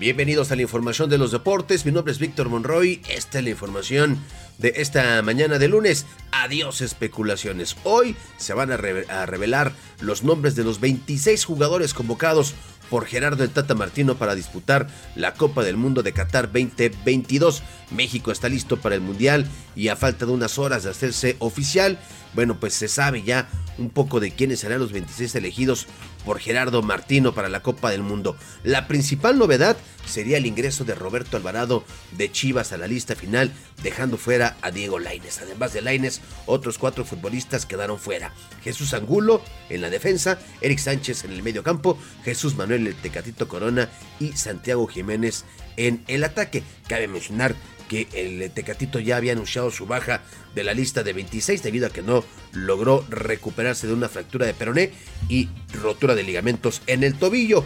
Caso contrario de Raúl Jiménez, quien se metió a los convocados a los 26 convocados a pesar de sufrir una pubalgia por lo que podrá disputar el Mundial junto a sus compañeros siendo líder en la ofensiva, en el ataque. ¿Quiénes irían en la portería? Guillermo Ochoa, Alfredo Talavera y Rodolfo Cota. En la defensa, Jorge Sánchez, Kevin Álvarez, Néstor Araujo, Johan Vázquez, Héctor Moreno, César Montes, Gerardo Arteaga y Jesús Gallardo. En, el, la media cancha, Andrés Guardado, Héctor Herrera, Charlie Rodríguez, Eric Gutiérrez, Luis Chávez, Edson Álvarez, Orbelín Pineda y Luis Romo. Y los delanteros estarán integrados por Alexis Vega, Irving El Chucky Lozano, Raúl Jiménez, Roberto Alvarado, Uriel Antuna, Henry Martín y Rogelio Funes Mori. Hoy se espera que la lista sea publicada en las redes sociales de la selección mexicana en punto del mediodía, tiempo de la Ciudad de México, y mañana habrá conferencia de prensa con el Tata Martino previo al partido amistoso ante la selección de Suecia. En más información, hablemos de Fórmula 1. La armonía que parecía existir entre Max Verstappen y Sergio Checo Pérez acabó en el Gran Premio de Brasil, demostrando grietas entre los pilotos de Red Bull Racing después de que el neerlandés bicampeón del mundo no le cedió la posición en la lucha del tapatío por la segunda por la segunda plaza del campeonato. Pérez se mostró sorprendido por la falta de apoyo de Max Verstappen para otorgarle la sexta plaza, una posición que le podía haber permitido llegar a Abu Dhabi con un punto de ventaja sobre Charles Leclerc de Ferrari en la lucha por el campeonato. Pérez estaba tercero en la carrera en la parte final, pero descendió al séptimo lugar luego de que los neumáticos medios no le sirvieron para el reinicio después del safety car por la detención de Lando Norris en pista. A partir de ese momento fue adelantado por Carlos Sainz, Charles Leclerc, Fernando Alonso y Max Verstappen. Red Bull le ordenó a Verstappen dejarse pasar por Sergio Pérez y dijo que no, dijo no me pidan hacer eso, ya lo hemos hablado. Al llegar a la zona de medios, Pérez, quien terminó séptimo lugar en el Gran Premio de Brasil, dijo, no entender la actitud de su compañero, a quien ha ayudado en otras ocasiones. Escuchemos a Sergio Pérez al finalizar la carrera del Gran Premio de Brasil. Sí, una lástima ¿no? que hayamos perdido tantos puntos. Todo nos cambió con el safety car. Eh, ya no teníamos neumáticos blandos y ir con el neumático medio con las temperaturas frías no tenía nada de agarre y era un pasajero ahí, ¿no? entonces se nos complicó ¿no? de, estar en el podium eh, a terminar séptimo al final. Especialmente creo que en el neumático blando íbamos bien. Íbamos un poquito en la par con Ferrari. Mercedes iba adelante, pero en el neumático medio íbamos bastante mal. Sí, estoy muy sorprendido. No sé qué pasó, especialmente por todo lo que he hecho por él, ¿no? Creo que eh, no, no, entiendo, no entiendo sus razones eh, y, muy sorprendido, ¿no? Creo que si tiene dos campeonatos es gracias a mí. Por su parte, Max Verstappen dijo que reconoce que todo se estará definiendo en la última parada de la temporada en Abu Dhabi y dice yo tengo mis motivos por lo que hice el día de hoy, sin embargo ayudaré si está en mis manos, ayudaré a Chico Pérez a quedarse con el segundo lugar en el eh, campeonato de pilotos. Escuchamos a Max Verstappen. Al final hemos oído en la radio que te pedían cambiar posición con Checo y le hemos preguntado a Checo y él ha uh, dicho que estaba decepcionado porque él te ayudó en otros momentos. ¿Tú qué opinas? Um, Acabamos de hablar uh, con el equipo antes de unir aquí y hemos tenido uh, que limpiar el ambiente sobre unas cosas que sucedieron antes ese también es el motivo por el que no le he dejado pasar. Y también hemos hablado de lo que haremos de aquí en adelante. Creo que en Abu Dhabi, si necesita los puntos, sin duda le ayudaré. Porque no es el fin del mundo. Si hubiera terminado justo por delante de mí, también necesita, sigue necesitando terminar por delante de Charles en Abu Dhabi. Seguimos adelante y si hay una oportunidad para ayudarle en Abu Dhabi, lo haré. Bueno, pues de esta manera el próximo domingo 20 de noviembre se va a disputar el Gran Premio de Abu Dhabi, la última carrera de la temporada de la Fórmula 1, donde Chico Pérez buscará superar a Charles Leclerc en la lucha llanta llanta que tienen por el subcampeonato. Hay que recordar que ahora tanto Leclerc como Checo Pérez tienen 290 puntos. El circuito de Jazz Marina será testigo del subcampeón mundial. Por lo pronto, hasta aquí la información de los deportes, mi estimado Aurelio. Te mando un fuerte abrazo. Gracias, muy buenos días.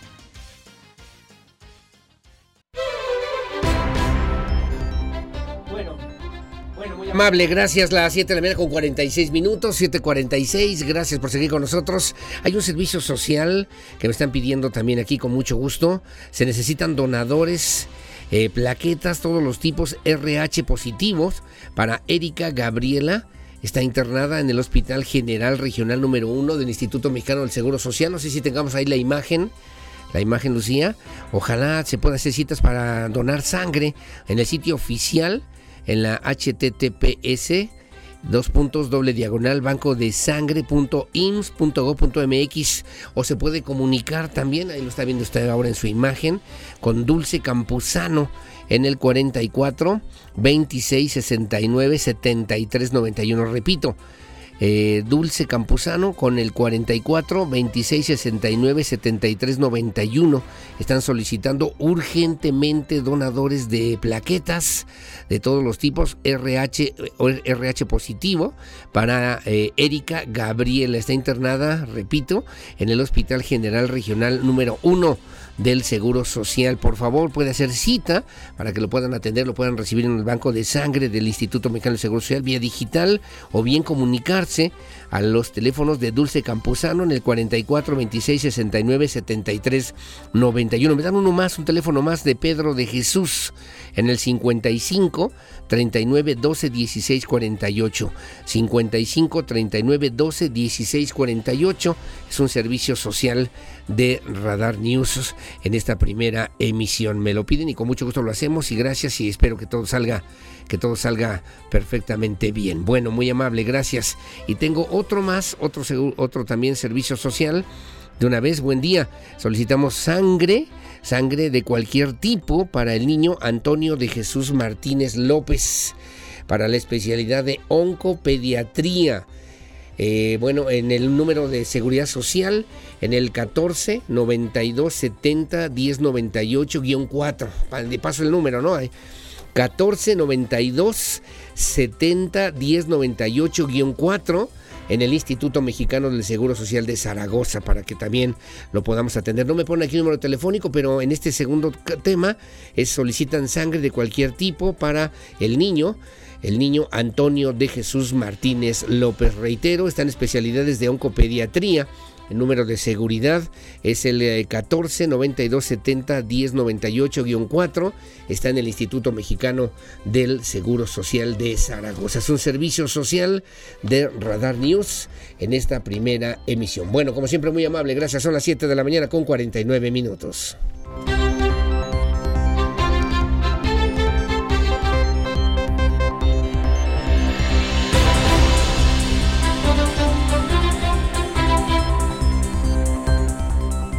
La opinión Radar News. Bueno, nos acompaña como cada, cada lunes de cada 15 días en esta colaboración especial para Radar News en esta primera emisión, mi querido Alfonso Poncho Rodríguez. ¿Cómo estás, Poncho? Buenos días. Aurelio Yello Peña, muy contento de estar aquí nuevamente. ¿Contento de qué? Contigo y con nuestro auditorio. por el hecho de vernos. Gracias, mi Poncho. Muchas gracias por estar con nosotros y en esta colaboración especial que agradezco infinitamente. Y bueno, pues me parece que hay un tema que hay que comentar, ¿no? Hay puntos a favor, en contra. Vimos situaciones que desde el punto de vista ciudadano, obviamente, se expresaron el día de ayer en un hecho importante, histórico, digo yo, por lo que significa una concentración importante de ciudadanos. Me, quedé pensando en Henry David en en el ensayo sobre la desobediencia civil donde dice, soy la mayoría de uno y vengo a decir aquí lo que pienso, lo que creo y en lo que yo estoy de acuerdo y no estoy de acuerdo. Y ayer salieron a las calles miles. Hay unos dicen cuatro mil aquí en Querétaro, otros diez mil. Sí, bien, cuatro mil, otros diez mil, otros quince mil. Allá en la Ciudad de México, ya ves que Martín Batres, el secretario de gobierno, dijo, diez mil, diez mil personas en esta marcha. El número, a lo mejor y por eso decía yo, insistía, puede ser lo de menos, relativamente. Eh, mira, las imágenes. A ver, a ver, Poncho Rodríguez. las imágenes no mienten, Aurelio Peña. Este, no, no éramos, no éramos eh, 10 mil, no éramos 15 mil. Ayer yo creo que éramos más de 30 mil personas aquí en Querétaro. Tú estuviste ahí. Yo, estuve ahí, claro, sí, claro. Este, hay muchas imágenes, muchos, muchos testimonios, este, en video, tomados por particulares. Este, no hay, no hay manera de mentir. Por lo que toca a la Ciudad de México, eh, medios informativos extranjeros y fuentes eh, del, propio, del propio gobierno, gente de lo que era el extinto eh, Estado Mayor Presidencial, habla de 850 mil personas en la Ciudad de México. Eh, el número es importante porque nuevamente la, una clase media levanta la mano de una, de, una forma significativa, Aurelio Peña. Lo platicábamos hace 15 días con este evento deportivo. La clase media levantó la mano diciendo, miren, somos un chorro, somos muchos. Una vez más, las clases medias, pero ahora en toda la República, levantan la mano. Este, ayer, eh, los que estuvimos en la marcha, tú estuviste por allí, nos percatamos de que sí había gente de clases eh, populares, había gente de clase alta, vimos eh, queretanos ricachones por allí, sí, sí, pero el gran, la gran mayoría éramos gente como tú, como yo, como nuestros amigos del auditorio, gente de la clase media, gente profesionistas, trabajadores, De esfuerzo, maestros. de sí, sí, sí, sí. Las- los que pagamos impuestos y sostenemos este impuestos, país. sí. No es un país de ricos y pobres, es un país donde hay ricos, pobres, ya vemos, integrantes de una gran clase media.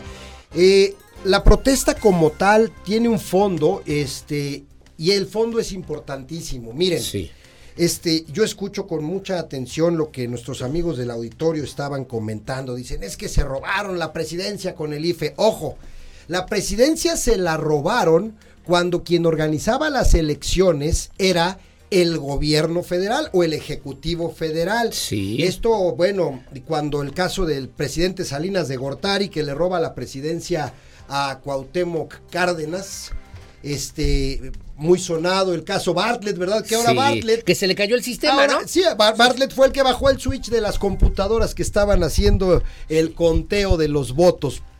Este, todas esas cosas, todos esos fraudes dieron origen a que nosotros nos convirtiéramos eh, como, como ciudadanos en, en- en los creadores del Instituto Federal Electoral, hoy Instituto Nacional Electoral. Hay un adagio que, que a mí me provoca cierta risa que dice, el que cuenta los votos es el que gana. Pues bueno, con el INE, nosotros los ciudadanos contamos los votos. Con el INE, nosotros los ciudadanos somos quienes ganamos. sí, y así, sí, sí, sí, así, sí, sí, totalmente. el mismísimo Totalmente. Andrés López y, y la mismísima señora Claudia El que sea, en la Ciudad de México, sea, ese INE que ellos hoy desprecian y, y- y del que, del que eh, ya no, ya no se acuerdan como tales, es el que les ha dado el triunfo. Vamos, por favor, como jefe de gobierno de la Ciudad de México al actual presidente y hoy como presidente de la República. El que cuenta los votos es el que gana. Y quien ha contado los votos en las últimas elecciones. En que- 22 que, no estados ha habido robos de 32 presidencias. estados, sí. En 32 estados es el Instituto Nacional Electoral, donde el gobierno no mete sus manos limpias o sucias en, en las urnas. En este orden de ideas, lo que promueve el señor López es una reforma electoral donde incorporando elementos necesarios como el voto electrónico o como quizás, quizás reducir el número de diputados plurinominales, por ejemplo, o de senadores plurinominales. O los presupuestos incluso, O bajar el Poncho. presupuesto. Son cosas que pueden ser discutidas claro. y necesarias. Pero con todo eso, mete la jiribilla de decir, eh, el Poder Ejecutivo va a proponer una lista de 20 personas este, que calificarán el Poder Legislativo y el Poder Judicial. Ah, pero también propondrá este, a los magistrados para el Poder Ejecutivo y Poder Judicial. Pues eso es lo que no se vale. Sí, y aquí sí, vemos las imágenes. Mira, Aurelio Peña, Sí, estamos viendo en el Ángel de la Independencia. por Ahí en estuvo Reforma. Ayer mi amiga Erika Meyer, en el Paseo de la Reforma, muchísima gente. A ver, no me pongo a contar, pero, pero ahí hay más de los 10 mil personas que dijo el Sí, señor Batres sí, que hasta, mira, más que darme coraje me dio ternura. Oye, oye, Poncho, pero también hay que decir algo. Al- al- alguien me dijo a mí ayer en la marcha, un señor me dijo, oiga, esta es la marcha de la dignidad de los ciudadanos, que queremos y salimos a la calle a exigir respeto a nuestros derechos. ¿Y sabes cuál es el derecho más importante? Me sorprendió, Poncho. El derecho a la diferencia y el derecho a la alternancia en este país. Ayer había gente de toditito los partidos. Es más, había unos cuantos este, eh, militantes de Morena que por ahí saludé. Ah, qué- E inclusive, este, no, no, este, fíjate que todo se ha manipulado de una manera bien chistosa. Decían es que el INE hizo una encuesta para ver si estaban de acuerdo con una reforma electoral. Y sí, bueno, pues mucha gente estaríamos de acuerdo en, en reformar algunas cuestiones en materia electoral, pero no por una reforma constitucional. Sí. Pero la parte de la encuesta que, que chistosamente no revela el señor López es que la gente eh, tiene, eh, eh, eh, expresa más aceptación y confianza hacia el INE que hacia él. ¿Me explico? Sí, sí, sí, Si sí. bien él tiene una popularidad del cincuenta y tantos por ciento, pues el INE tiene la confianza del pueblo en, en un porcentaje superior. En un porcentaje superior al del señor López, ¿no? Sí, sí, sí, claro. Entonces, este, esa parte no la revela, ¿no? Esa parte no la revela. Parece que tenemos problemas con Un poquito, es que está- estamos popeando un poquito, que si te separas un poquito, mi querido Poncho, para nada más. Pero bueno, en, en el resumen, ya en la conclusión, me parece, pues eh, recordé yo en 1998 cuando se generó el Frente Democrático Nacional en el Zócalo Capitalino. ¿Por qué queríamos nosotros, y digo nosotros, yo estaba, era estudiante, era universitario, en- en- entonces, y decir, queríamos que ya no siguiera ganando el mismo partido político durante 70 años? Pues el que ganaba era el PRI, nomás que lo chistoso es que eran esos del viejo PRI. Sí. Están en el nuevo Morena. ahí está Bartlett. ahí ya está Monreal. Ahí están los de esos, los de ese viejo Ya no PRI. empieces, hombre. Hoy se llaman Morena. Ya, bueno, yo ya no entiendo, mi querido Aurelio. No, no, no entiendo esta contradicción, esta, estas paradojas, ¿no? Sí, que, que- que- sí. que da la, la- la política, esta incoherencia de estar saltando de, de uno a otro partido. Este, pues, migraron del PRI muchos hacia allá. Poncho, Poncho, hay que resaltar y te lo comparto. Me, hablabas tú de las imágenes eh, ahí en la Ciudad de México, aquí en Querétaro, cálculos que hacíamos algunos compañeros, colegas periodistas, 10 mil, 15 mil aquí en Querétaro, me- al menos. Pero, pero, pero las familias, salieron los abuelos, salieron las personas en. Sí. vi- vi un señor en, en andadera. Los niños, yo, por ahí tomé andadera. fotos de niños este, en carriola En con su banderita. Mira, fue una fiesta, fue una fiesta eh, ciudadana, hubo sonrisas, eh, no hubo insultos. Eh, Algo que me llamó la atención, que por ahí querían en el grito, eh, eh, en algún grito, este, ya sabes, este, contagiar en la ola, insultar, ¿no? La gente no contestaba los insultos. Creo que las consignas que se gritaban eran, el INE no se toca, el INE no se toca, ¿y qué crees? México, México, México, México, sí, México. sí, sí, la palabra más bonita que Eso sonó, la palabra más hermosa que sonó durante toda la marcha fue México, México, México, México. No se apagaba el grito de México, México, México, alternada con el INE no se toca. Y habría que apuntarlo. En el discurso de José Waldenberg allá en, la- en el, el Monumento a la Revolución creo que fue muy claro, ¿no? Para no destrozar al INE de lo que pueden significar esas grandes instituciones nacionales. Y no quiere decir, y lo comento también y breve, nos queda un segundo, Poncho Rodríguez, ah, es que estás a favor de las grandes dietas y compensaciones que No. le dan a los consejeros. No. Ah, estás de acuerdo en el fraude electoral que se ha gestado en este país en mucho tiempo. Ah, eh, Por supuesto que eh, no. claro Nadie que estamos de acuerdo con esa basura. Con lo que no estamos de acuerdo es con que proponga el señor López, que es su idea antes del 2024, una lista de consejeros para que los elijan el poder legislativo y el poder judicial que ahora tiene eh, bajo su control. Este, por, por las mayorías que tiene ahí de ministros en la Corte y de, y de diputados y senadores en, en el Congreso de la Unión. Ah, Había otros diputados de oposición, desde luego, pero este, el señor lo que quiere es tener todo a modo y todo el control. Dale más poder al poder y como dice la canción de este grupo Molotov, y lo voy a repetir aquí con el Ah, permiso de nuestro sí. auditorio, si le das más poder al poder, de seguro te van a venir a joder. Eso es lo que dice la canción y, y mira que yo creo que aquí encaja.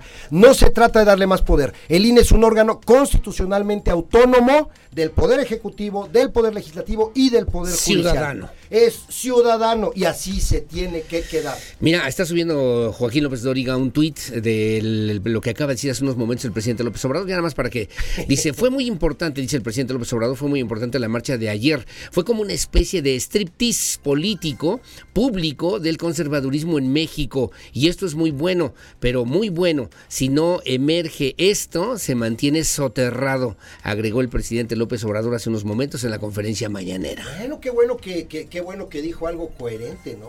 Qué Pues- bueno que no, no se expresó. A ver, léelo de nuevo, qué, qué interesante. Qué bueno, di- dice él, qué bueno que emergió, qué bueno que se escuchó. Oye, Si no emerge esto, se mantiene soterrado. qué bien, qué bien. Bueno, Qué sin bien. lugar a dudas, un hecho histórico importante en la gran participación y concurrencia en toda la República Mexicana de lo que vivimos el día de ayer para salir a gritar y a decir que no, el INE no se toca y que México tiene que estar por encima de cualquier interés político, partidista o de gobierno, mi querido Poncho Rodríguez. Así es, Yeyo Peña, y pues yo me despido saludando a mis amigos de la colonia Lomas de Juriquilla, a mis amigos de la colonia Insurgentes, a mis amigos de Los Sauces.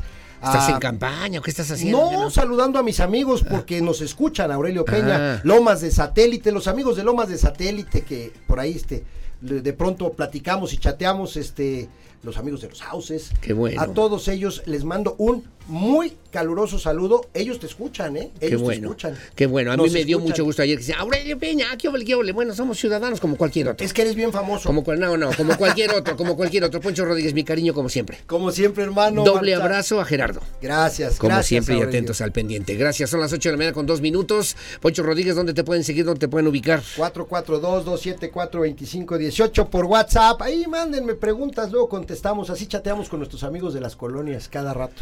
Bueno, Rocío Alvarado me dice buenos días. eh, faltamos también los comerciantes, pero desde nuestros lugares de trabajo levantamos la voz.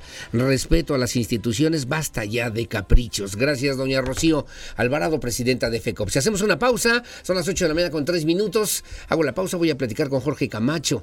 Él es presidente de Coparmex, pero como ciudadano para hacer un balance de lo que fue la marcha ciudadana del día de ayer. Gracias, Poncho. Que tengas buen día. Hasta pronto, Aurelio. Hasta Peña. luego. Nos vemos 8.3. Pausa y volvemos.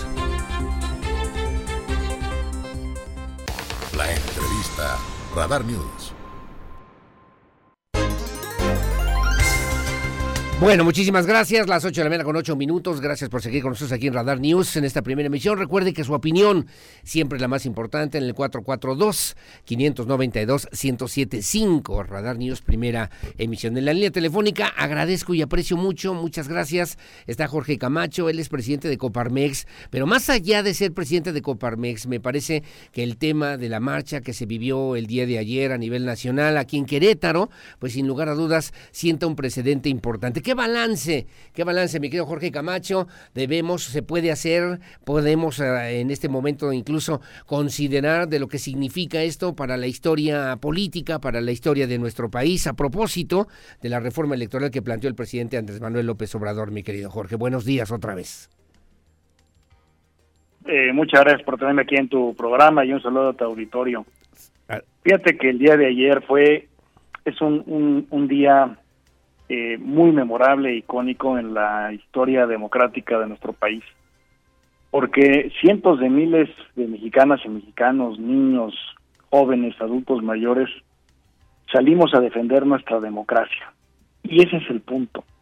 Tenemos 30 años donde primero el IFE y luego el INE pues nos han garantizado elecciones democráticas, donde el voto popular de la mayoría es el que decide quién nos va a gobernar.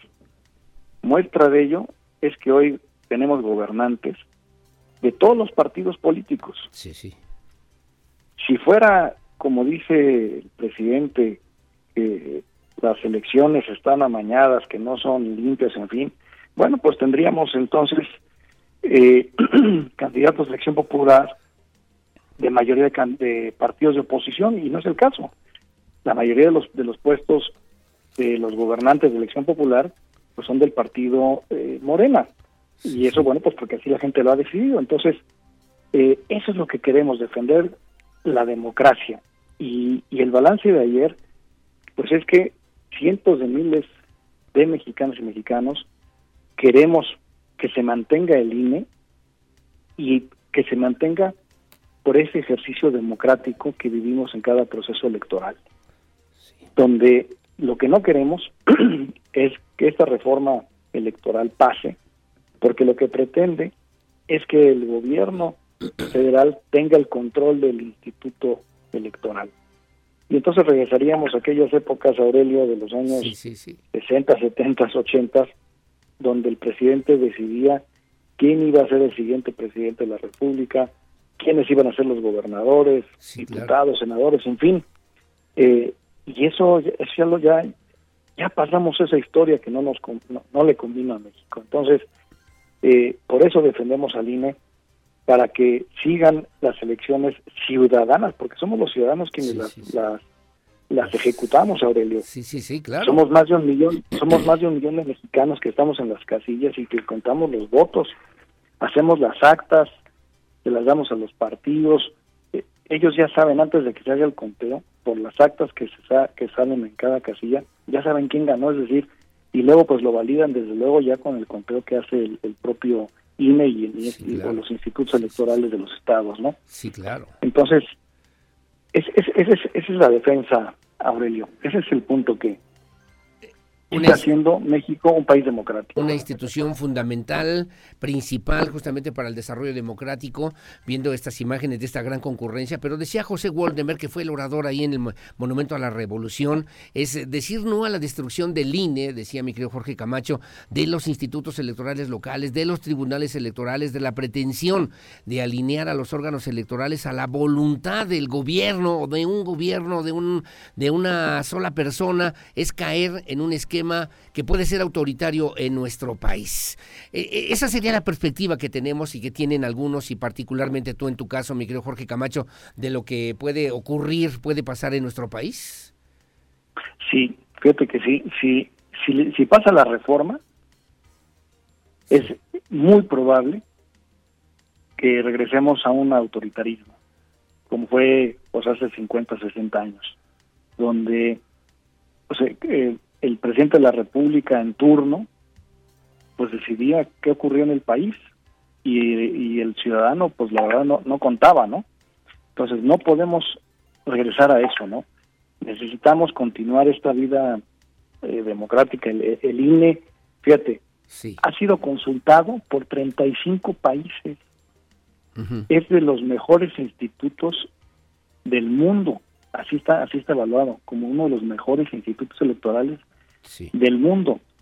Fíjate, el presidente de la República tiene eh, una gran eh, aceptación eh, popular, nuestros índices de, aceptación son altos. Bueno, pues el INE tiene, sus índices de aceptación son más altos que el propio presidente de la República. Y es por lo mismo, porque bueno, pues los ciudadanos lo vemos pues bien, o sea, lo vemos como un órgano que sí nos nos nos ayuda o es el que el, el, que al, al, hacer las elecciones de la forma como se hacen, pues garantiza que nuestro voto sea respetado. Y también está el Tribunal Electoral que al final del día es el que valida claro. todo lo que hace el INE y también fíjate, los institutos electorales o los OPLES eh, de los estados también garantizan primero que, que eh, de forma local los locales organicen sus propias elecciones. Si tú los quitas, los centralizas todo. Tú imagínate que lo que hoy organiza una, unas elecciones, digamos, presidenciales, ¿no? Donde, bueno, las del 24, por ejemplo, ¿no? Sí, sí, claro. Donde hay, son millones de personas que salimos a votar. Que eso lo hiciera un solo organismo. Hoy lo hace el INE más los 32 organismos estatales. Sí, sí, sí, imposible. Sería, sería complicadísimo. Y además lo centralizas y otra vez le das el control al gobierno federal de lo que ocurra en las elecciones de todo el país. Y eso, pues mira, ya lo ya hay que recordar en aquellas elecciones donde se cayó el sistema, ¿no? donde el gobierno, así es, el gobierno controlaba las las elecciones, lo hacía la Secretaría de Gobernación, y pues no estaban favoreciendo al candidato oficial los votos y entonces decidió que se caía el sistema y al día siguiente resultó que ganó, ¿no? Sí, claro. Y era, era el secretario de Gobernación que en su momento era, era Manuel Bartlett, ahora también ya integrante del equipo del, del presidente López Obrador, pero era el secretario de Gobernación quien decía los resultados, cómo habían quedado en cada uno de los estados, cómo había sido la participación, establecían un colegio electoral y ahí calificaban incluso el proceso electoral. Y fue después del 98 cuando se establece el Instituto Federal Electoral con una visión eh, evidentemente ciudadana, mi querido Jorge Camacho, y me parece que eso habrá que resaltarlo de manera importante, porque esa es la gran aportación del INE, tú decías hace ratito, bueno, y además, hoy por hoy, el INE, por ejemplo, pues no podría en un solo instituto eh, hacer, hacer todo el proceso electoral de los 32 estados de la República, creo que se perdería de vista la posibilidad incluso de considerar el ejercicio que tienen que realizar también los OPLES o los organismos electorales locales, para que realmente la democracia pueda ser eficaz, pueda ser funcional también para el sistema político en México, mi querido Jorge. Así es, eh, el centralismo, eh, el centralismo no, no nos no nos ayuda nada. Es el, o sea, lo que, acabas de narrar sería de alguna manera similar. No sería la Secretaría de Gobernación, pero sería un instituto que la forma como está eh, planteada la reforma electoral pues le daría el, los consejeros electorales estarían eh, inclinados o serían de alguna manera elegidos pues por hoy las mayorías del partido Morena, porque serían candidatos eh, que vendrían del Ejecutivo, del Legislativo y del Judicial, y bueno, pues hoy el Ejecutivo y el Legislativo están dominados por Morena, entonces pues esos candidatos que supuestamente serían elegidos por voto popular, pues ya los candidatos son afines al gobierno federal y por ende pues todo el ejercicio que harían sería afín y a satisfacer las, las, necesidades del gobierno federal, ¿no? Entonces volveríamos a, a esa una, seguramente, a un sistema presidencialista donde un solo hombre decide los destinos del país y por más inteligente, por más bueno que sea una persona, que sea un presidente, pues el país es tan grande que requiere de muchas voces, requiere de muchos colaboradores, de mucha gente que opine, que sume, que, que vea por el bien común. Y esa es la democracia, Aurelio, el que pues este muchos participemos en, el, en, la, en la vida pública, muchos opinemos y que decidamos, otra vez insisto, de una manera libre, sí, quiénes nos van a gobernar, ¿no? Así es. Que sea la mayoría que des, quien decida, así ¿no? Es, así es. Bueno, nos queda un minuto nada más, mi querido Jorge Camacho, agradecerte como siempre la consideración para platicar con la audiencia de Radar News en esta primera emisión. Estoy leyendo un tuit que acaba de subir la periodista Susana Uresti y en una, un comentario que acaba de hacer también el presidente de la República, Andrés Manuel López Obrador, en la conferencia mañanera. Dice, no participó mucha gente, asegura el presidente, quien calcula entre 50 y 60 mil el número de manifestantes ayer en la marcha Yo defiendo al INE. Lo hicieron a favor de los privilegios, eh, a favor de la corrupción, a favor del racismo, a favor del clasismo y de la discriminación.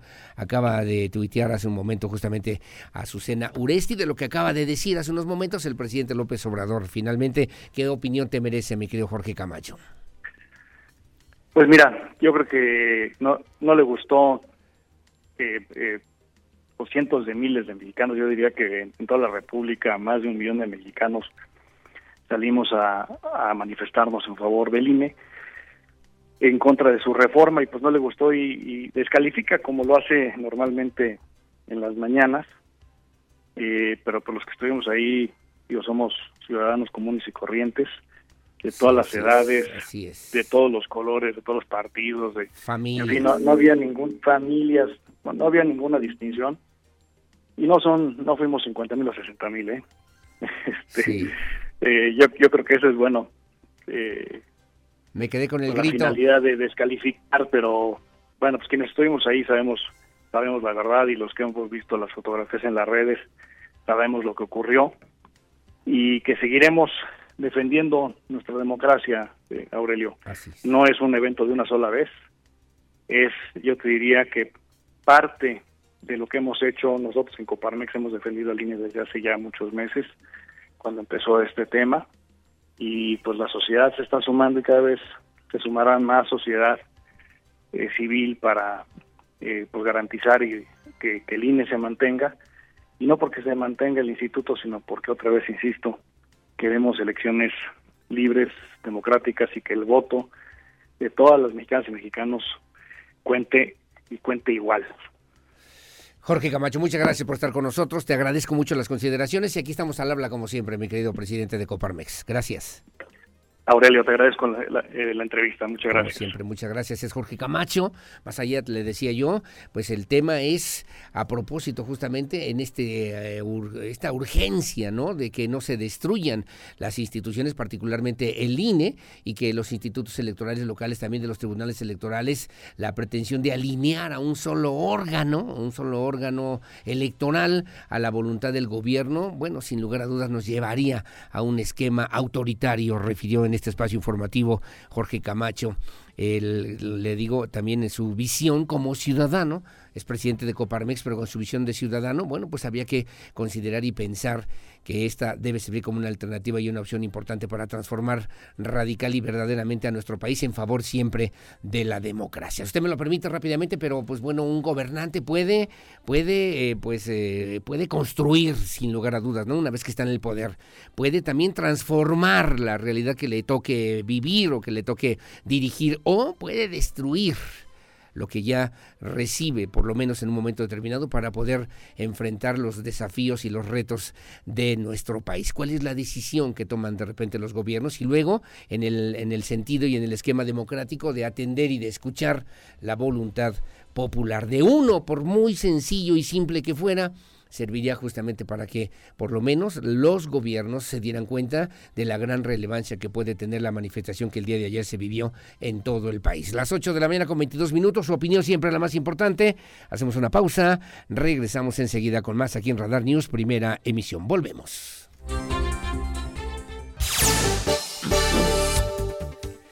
Bueno, muy amable, gracias. Las 8 de la mañana con 29 minutos. El pasado viernes se llevó a cabo la presentación de Claudia I como la reina de las fiestas de la Navidad 2022. Ahí el director del patronato de las fiestas del estado de Querétaro, Jaime García Alcocer, explicó que Claudia Altamirano Chávez, de 19 años de edad, será, será presentada por el gobernador del estado Mauricio Curi González el próximo miércoles 16 de noviembre. Será en el archivo histórico aquí en eh, Madero 73, si mal no recuerdo, previo al evento de su proclamación que será en ese mismo lugar a las 7 de la noche. Andrea Martínez tiene los detalles.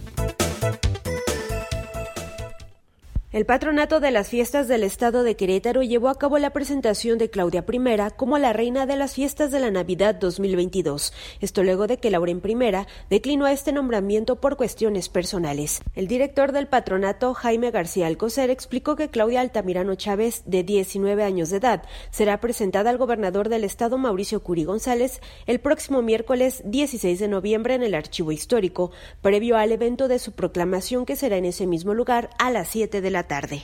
Recibimos el escrito en donde la mamá de Lauren declina a la posición de reina de Navidad por asuntos de carácter personal.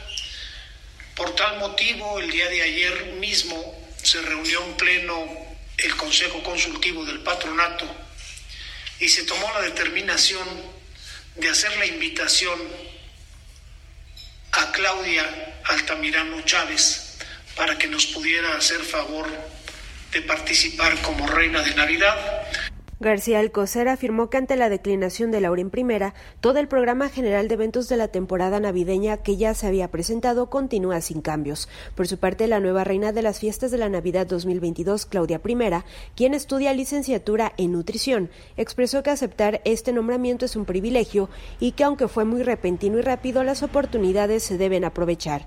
Desde 1939 que nació esta tradición queretana, ninguna reina había declinado, solo se habían registrado dos sustitutos para Grupo Radar, Andrea Martínez.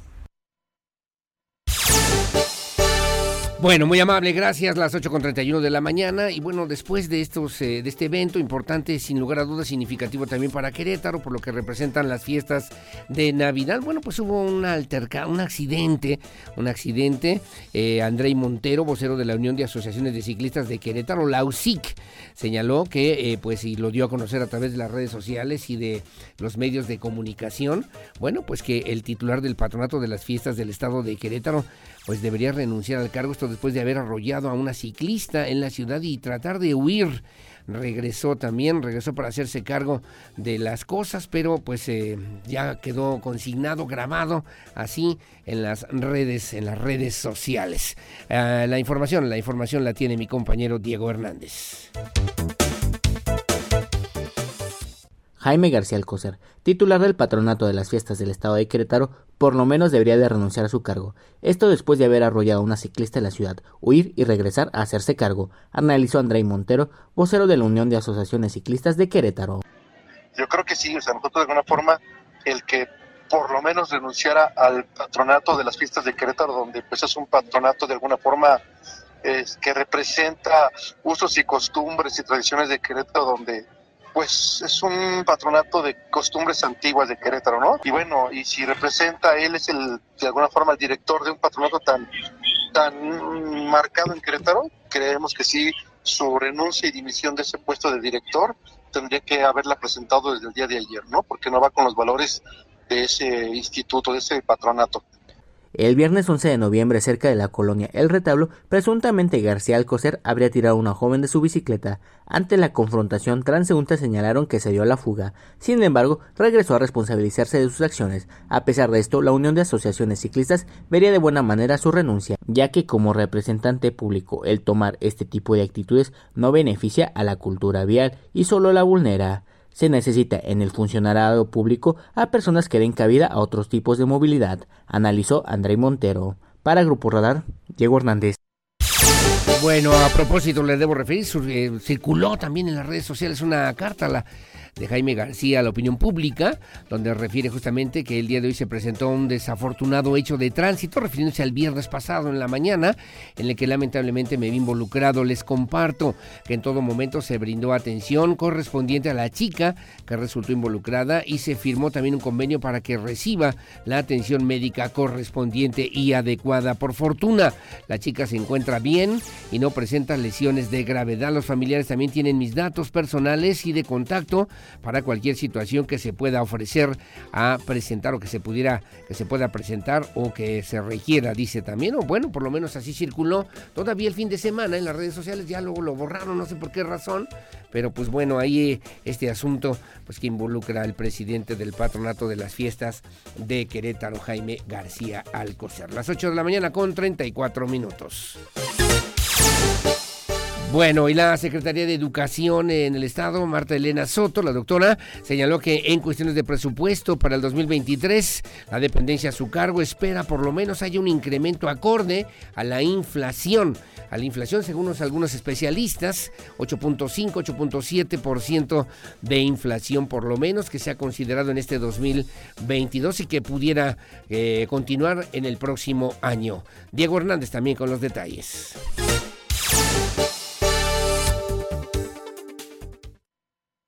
Lo que espera la Secretaría de Educación del Estado de Querétaro en cuestiones presupuestarias para 2023 es que por lo menos haya un aumento acorde a la inflación, aseguró Martelena Soto Obregón, titular de la instancia. Una vez, acuérdense que una cosa es la ley de ingresos y otra cosa es el presupuesto de egresos. En el presupuesto de egresos es donde nosotros sabremos cómo, cómo se va a ejercer. ¿no? ¿Se, prevé un aumento? ¿Han ustedes presupuestado un aumento de un porcentaje? Nosotros esperaríamos por lo menos, por lo menos creo que este, racionalmente hablando, bueno, pues por lo menos lo que tenga que ver con eh, la tasa de inflación.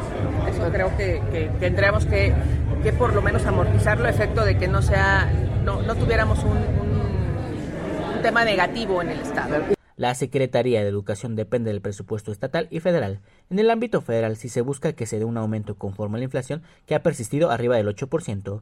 Por ello esperarían solamente esa extensión. Soto Obregón se dijo consciente que la mayoría del presupuesto federal de educación se va en dos estrategias, como lo es el programa La Escuela es Nuestra y las becas a los alumnos. Lo demás va a las entidades, donde se le daría su parte a Querétaro. Finalmente sentenció la secretaria que por los buenos resultados que se tuvieron en 2022 esperarían ser recompensados por lo menos con un presupuesto equitativo. Sin embargo, todo esto está por definirse. Para Grupo Rodar, Diego Hernández. Bueno, muy amable, gracias eh, Diego Hernández. Son las 8 de la mañana con 36 minutos. El equipo queretano Pelícanos o Pelicans eh, se coronó en primer lugar en el torneo de hockey sobre hielo teniendo como adversarios además equipos de otros estados, de otros lugares del país. Al Inforat, el team manager del club, obviamente habló a los micrófonos de Radar News en esta primera emisión y así también se congratuló y felicitó a los integrantes de Pelicans que se coronaron ¿no? en el torneo de hockey sobre hielo aquí en Querétaro. Adelante, por favor, Diego Hernández con el detalle. El equipo queretano Pelicans se coronó en primer lugar en el Torneo Nacional de Hockey sobre Hielo, teniendo de adversarios equipos de otros lugares del país, dio a conocer al Inforat, team manager del club. Ese fin de semana se llevó a cabo el primer torneo invernal de la temporada de hockey sobre hielo 2022-2023 en la categoría Peewee, que son niños de 11 y 12 años en la pista ubicada en Juriquilla, Lakeside Ice Park. Contamos con la participación de seis equipos, un equipo de Monterrey, tres equipos de la Ciudad de México y dos locales.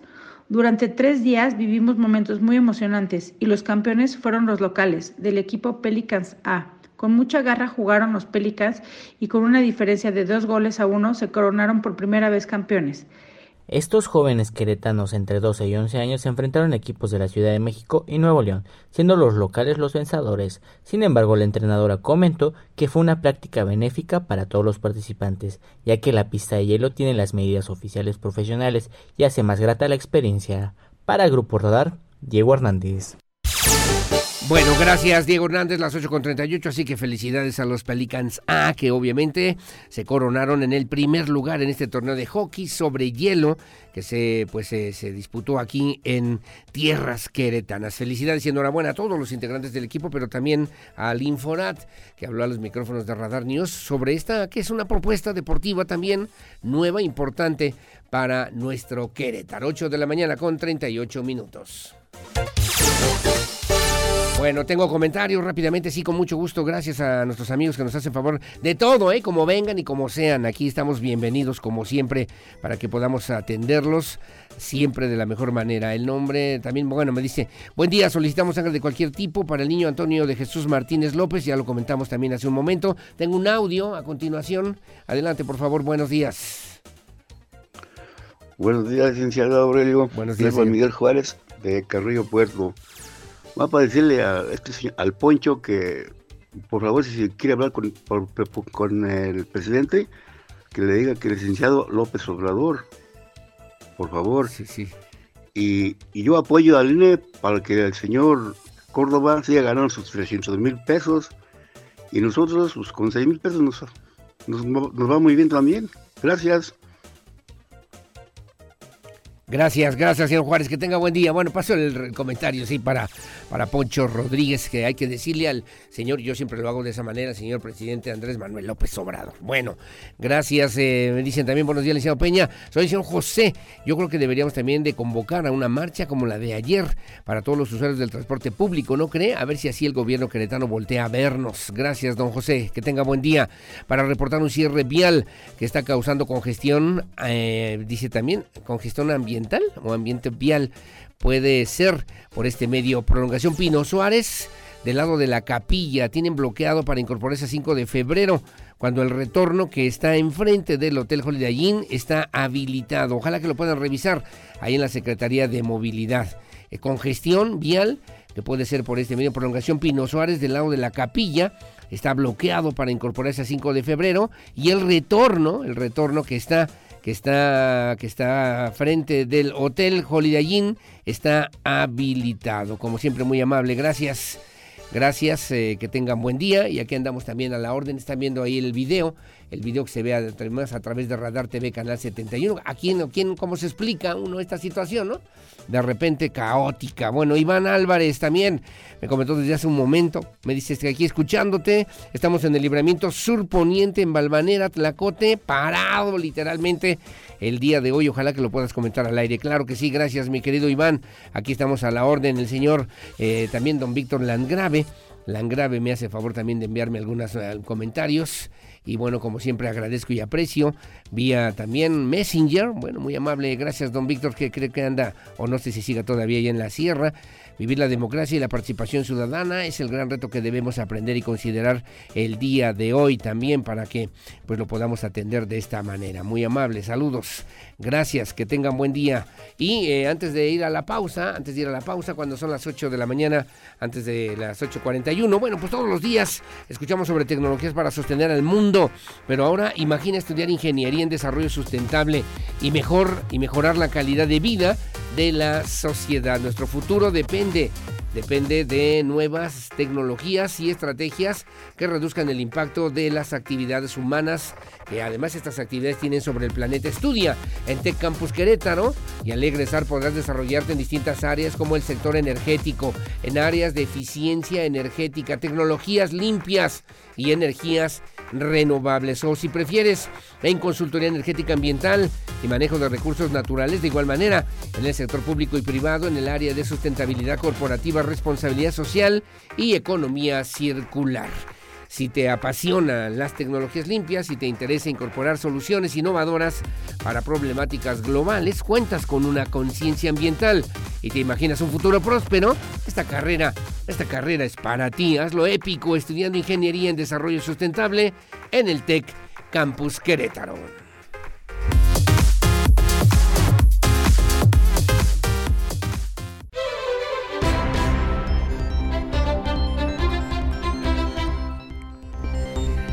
Bueno, muy amable, gracias. Eh, son las 8 de la mañana con 49 minutos.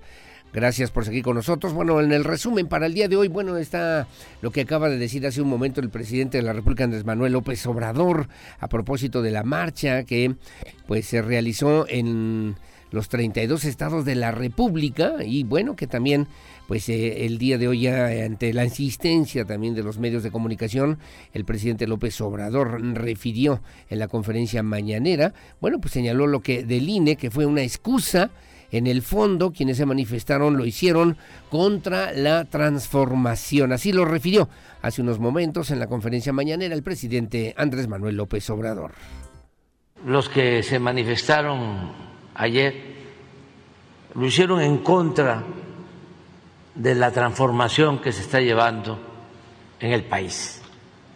Lo hicieron eh, a favor de los privilegios que ellos eh, tenían antes del gobierno que represento.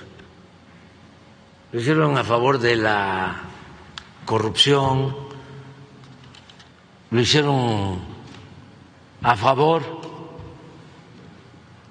de el racismo, a favor del clasismo, de la discriminación. Ese es el fondo. Porque ni modo que Madrazo y el Vester y Fox sean demócratas, ¿no? El mismo Goldenberg, que este convalidó fraudes electorales cuando estuvo en el INE. Le voy más a la maestra del Vester porque esa no se da baños de pureza, es más sincera que Goldenberg, porque lo que más molesta es la hipocresía, la simulación. Yo creo que fue muy importante la marcha de ayer, fue como una especie de striptease político, público, del conservadurismo en México. Bueno, eso fue lo que señaló hace unos momentos en la conferencia mañanera el presidente López Obrador. Fue como un striptease político. Si salieran del closet, ¿no? También algunos políticos, por lo menos en nuestro país. Y luego le preguntaron, oiga, y sobre los participantes, las diferentes, la numeralia para unos 10 mil, 12 mil, para otros 400 mil, 600 mil, hasta 800 mil participantes en la marcha. Bueno, pues eh, refirió también el presidente López Obrador que los conservadores se aplicaron, pero que el Zócalo se llena con 125 mil personas que organicen otra y ahora sí, el Zócalo, eh, pero ahora sí que sea en el Zócalo, exhortó el presidente de México, López Obrador. Así lo refirió hace unos momentos en la conferencia mañanera. No participó mucha gente. ¿No considera usted que... No, no, no, no, no, no, no, no, no. No les falta más. Pues eh, para este, tener una idea, yo calculo que eh, por eso no vinieron al Zócalo no hubiesen eh, llenado ni la mitad del zócalo. Pues deben ser como unos 60, 50, 60 mil, sí. El zócalo se llena con 125 mil.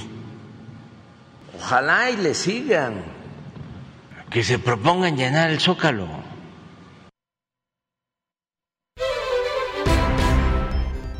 Bueno, muy amable, gracias. Ahí está lo que señaló ya hace unos momentos el presidente de la República, Andrés Manuel López Obrador. Y bueno, pues obviamente dará y mucho de qué hablar, sobre todo de los diferentes actores sociales y políticos en nuestro país, a propósito de lo que se vivió este fin de semana en la República Mexicana. Bueno, como siempre, muy amable, gracias. Gracias también a nuestros amigos que nos hacen favor de sintonizarnos. Gracias a Toño Ugalde de mi Universidad de Londres. Gracias igualmente. Necesitamos un tercer carril en tecnológico, me dice Leti Sainz. Ojalá que lo puedan atender y que se quiten las boyas que de repente estorban y hay carros estacionados también en el carril izquierdo sobre Avenida Tecnológico. Ojalá que también lo puedan atender las autoridades, las autoridades de movilidad. Gracias al Monero Carvajal, igualmente saludos. Gracias a Luis Ulises Gómez. Que tengan buen día y muy amable gracias a Miguel Hernández que también nos sintoniza en esta mañana. Saludos a Carlos Alcaraz igualmente buen día. Y bueno, las otras referencias también que también son importantes, como siempre muy amable, gracias a mi querido colega y amigo Víctor Aguilar en la esfera del tiempo. Gracias, ya nos vamos. Mi Pierro Hernández, como siempre, gracias eh, por el favor de su compañía, gracias en este espacio de noticias en la producción digital. Gracias también en televisión, en Radar TV, Canal 71, la tele de Querétaro. Como siempre, gracias a Lucía Peñanaba, en la, bueno, primero a, Regina Martínez y luego en la Coordinación General Informativa a Lucía Peñanaba en este lunes 14 de noviembre del año 2022. Yo soy Aurelio Peña, como siempre agradezco infinitamente su compañía y sobre todo el favor de su confianza, siempre con la fuerza de la verdad. Que tenga buenos días que le vaya muy bien. Mañana, primero Dios, en punto de las 6 de la mañana. Aquí nos escuchamos a través de la 107.5 de FM. Quédese con las guajolotas en el mejor spa radiofónico, Gris Galván y Olivia Lara. Y a la una de la tarde escucha a mi compañero y amigo, colega periodista Andrés Esteves Nieto. A las 8 de la noche, Chuchote Muñoz está en lugar de mi compañera Diana González a las 8 de la noche, mientras en este periodo de descanso merecido también para mi querida Diana González. Bueno, que tenga buenos días y hasta mañana.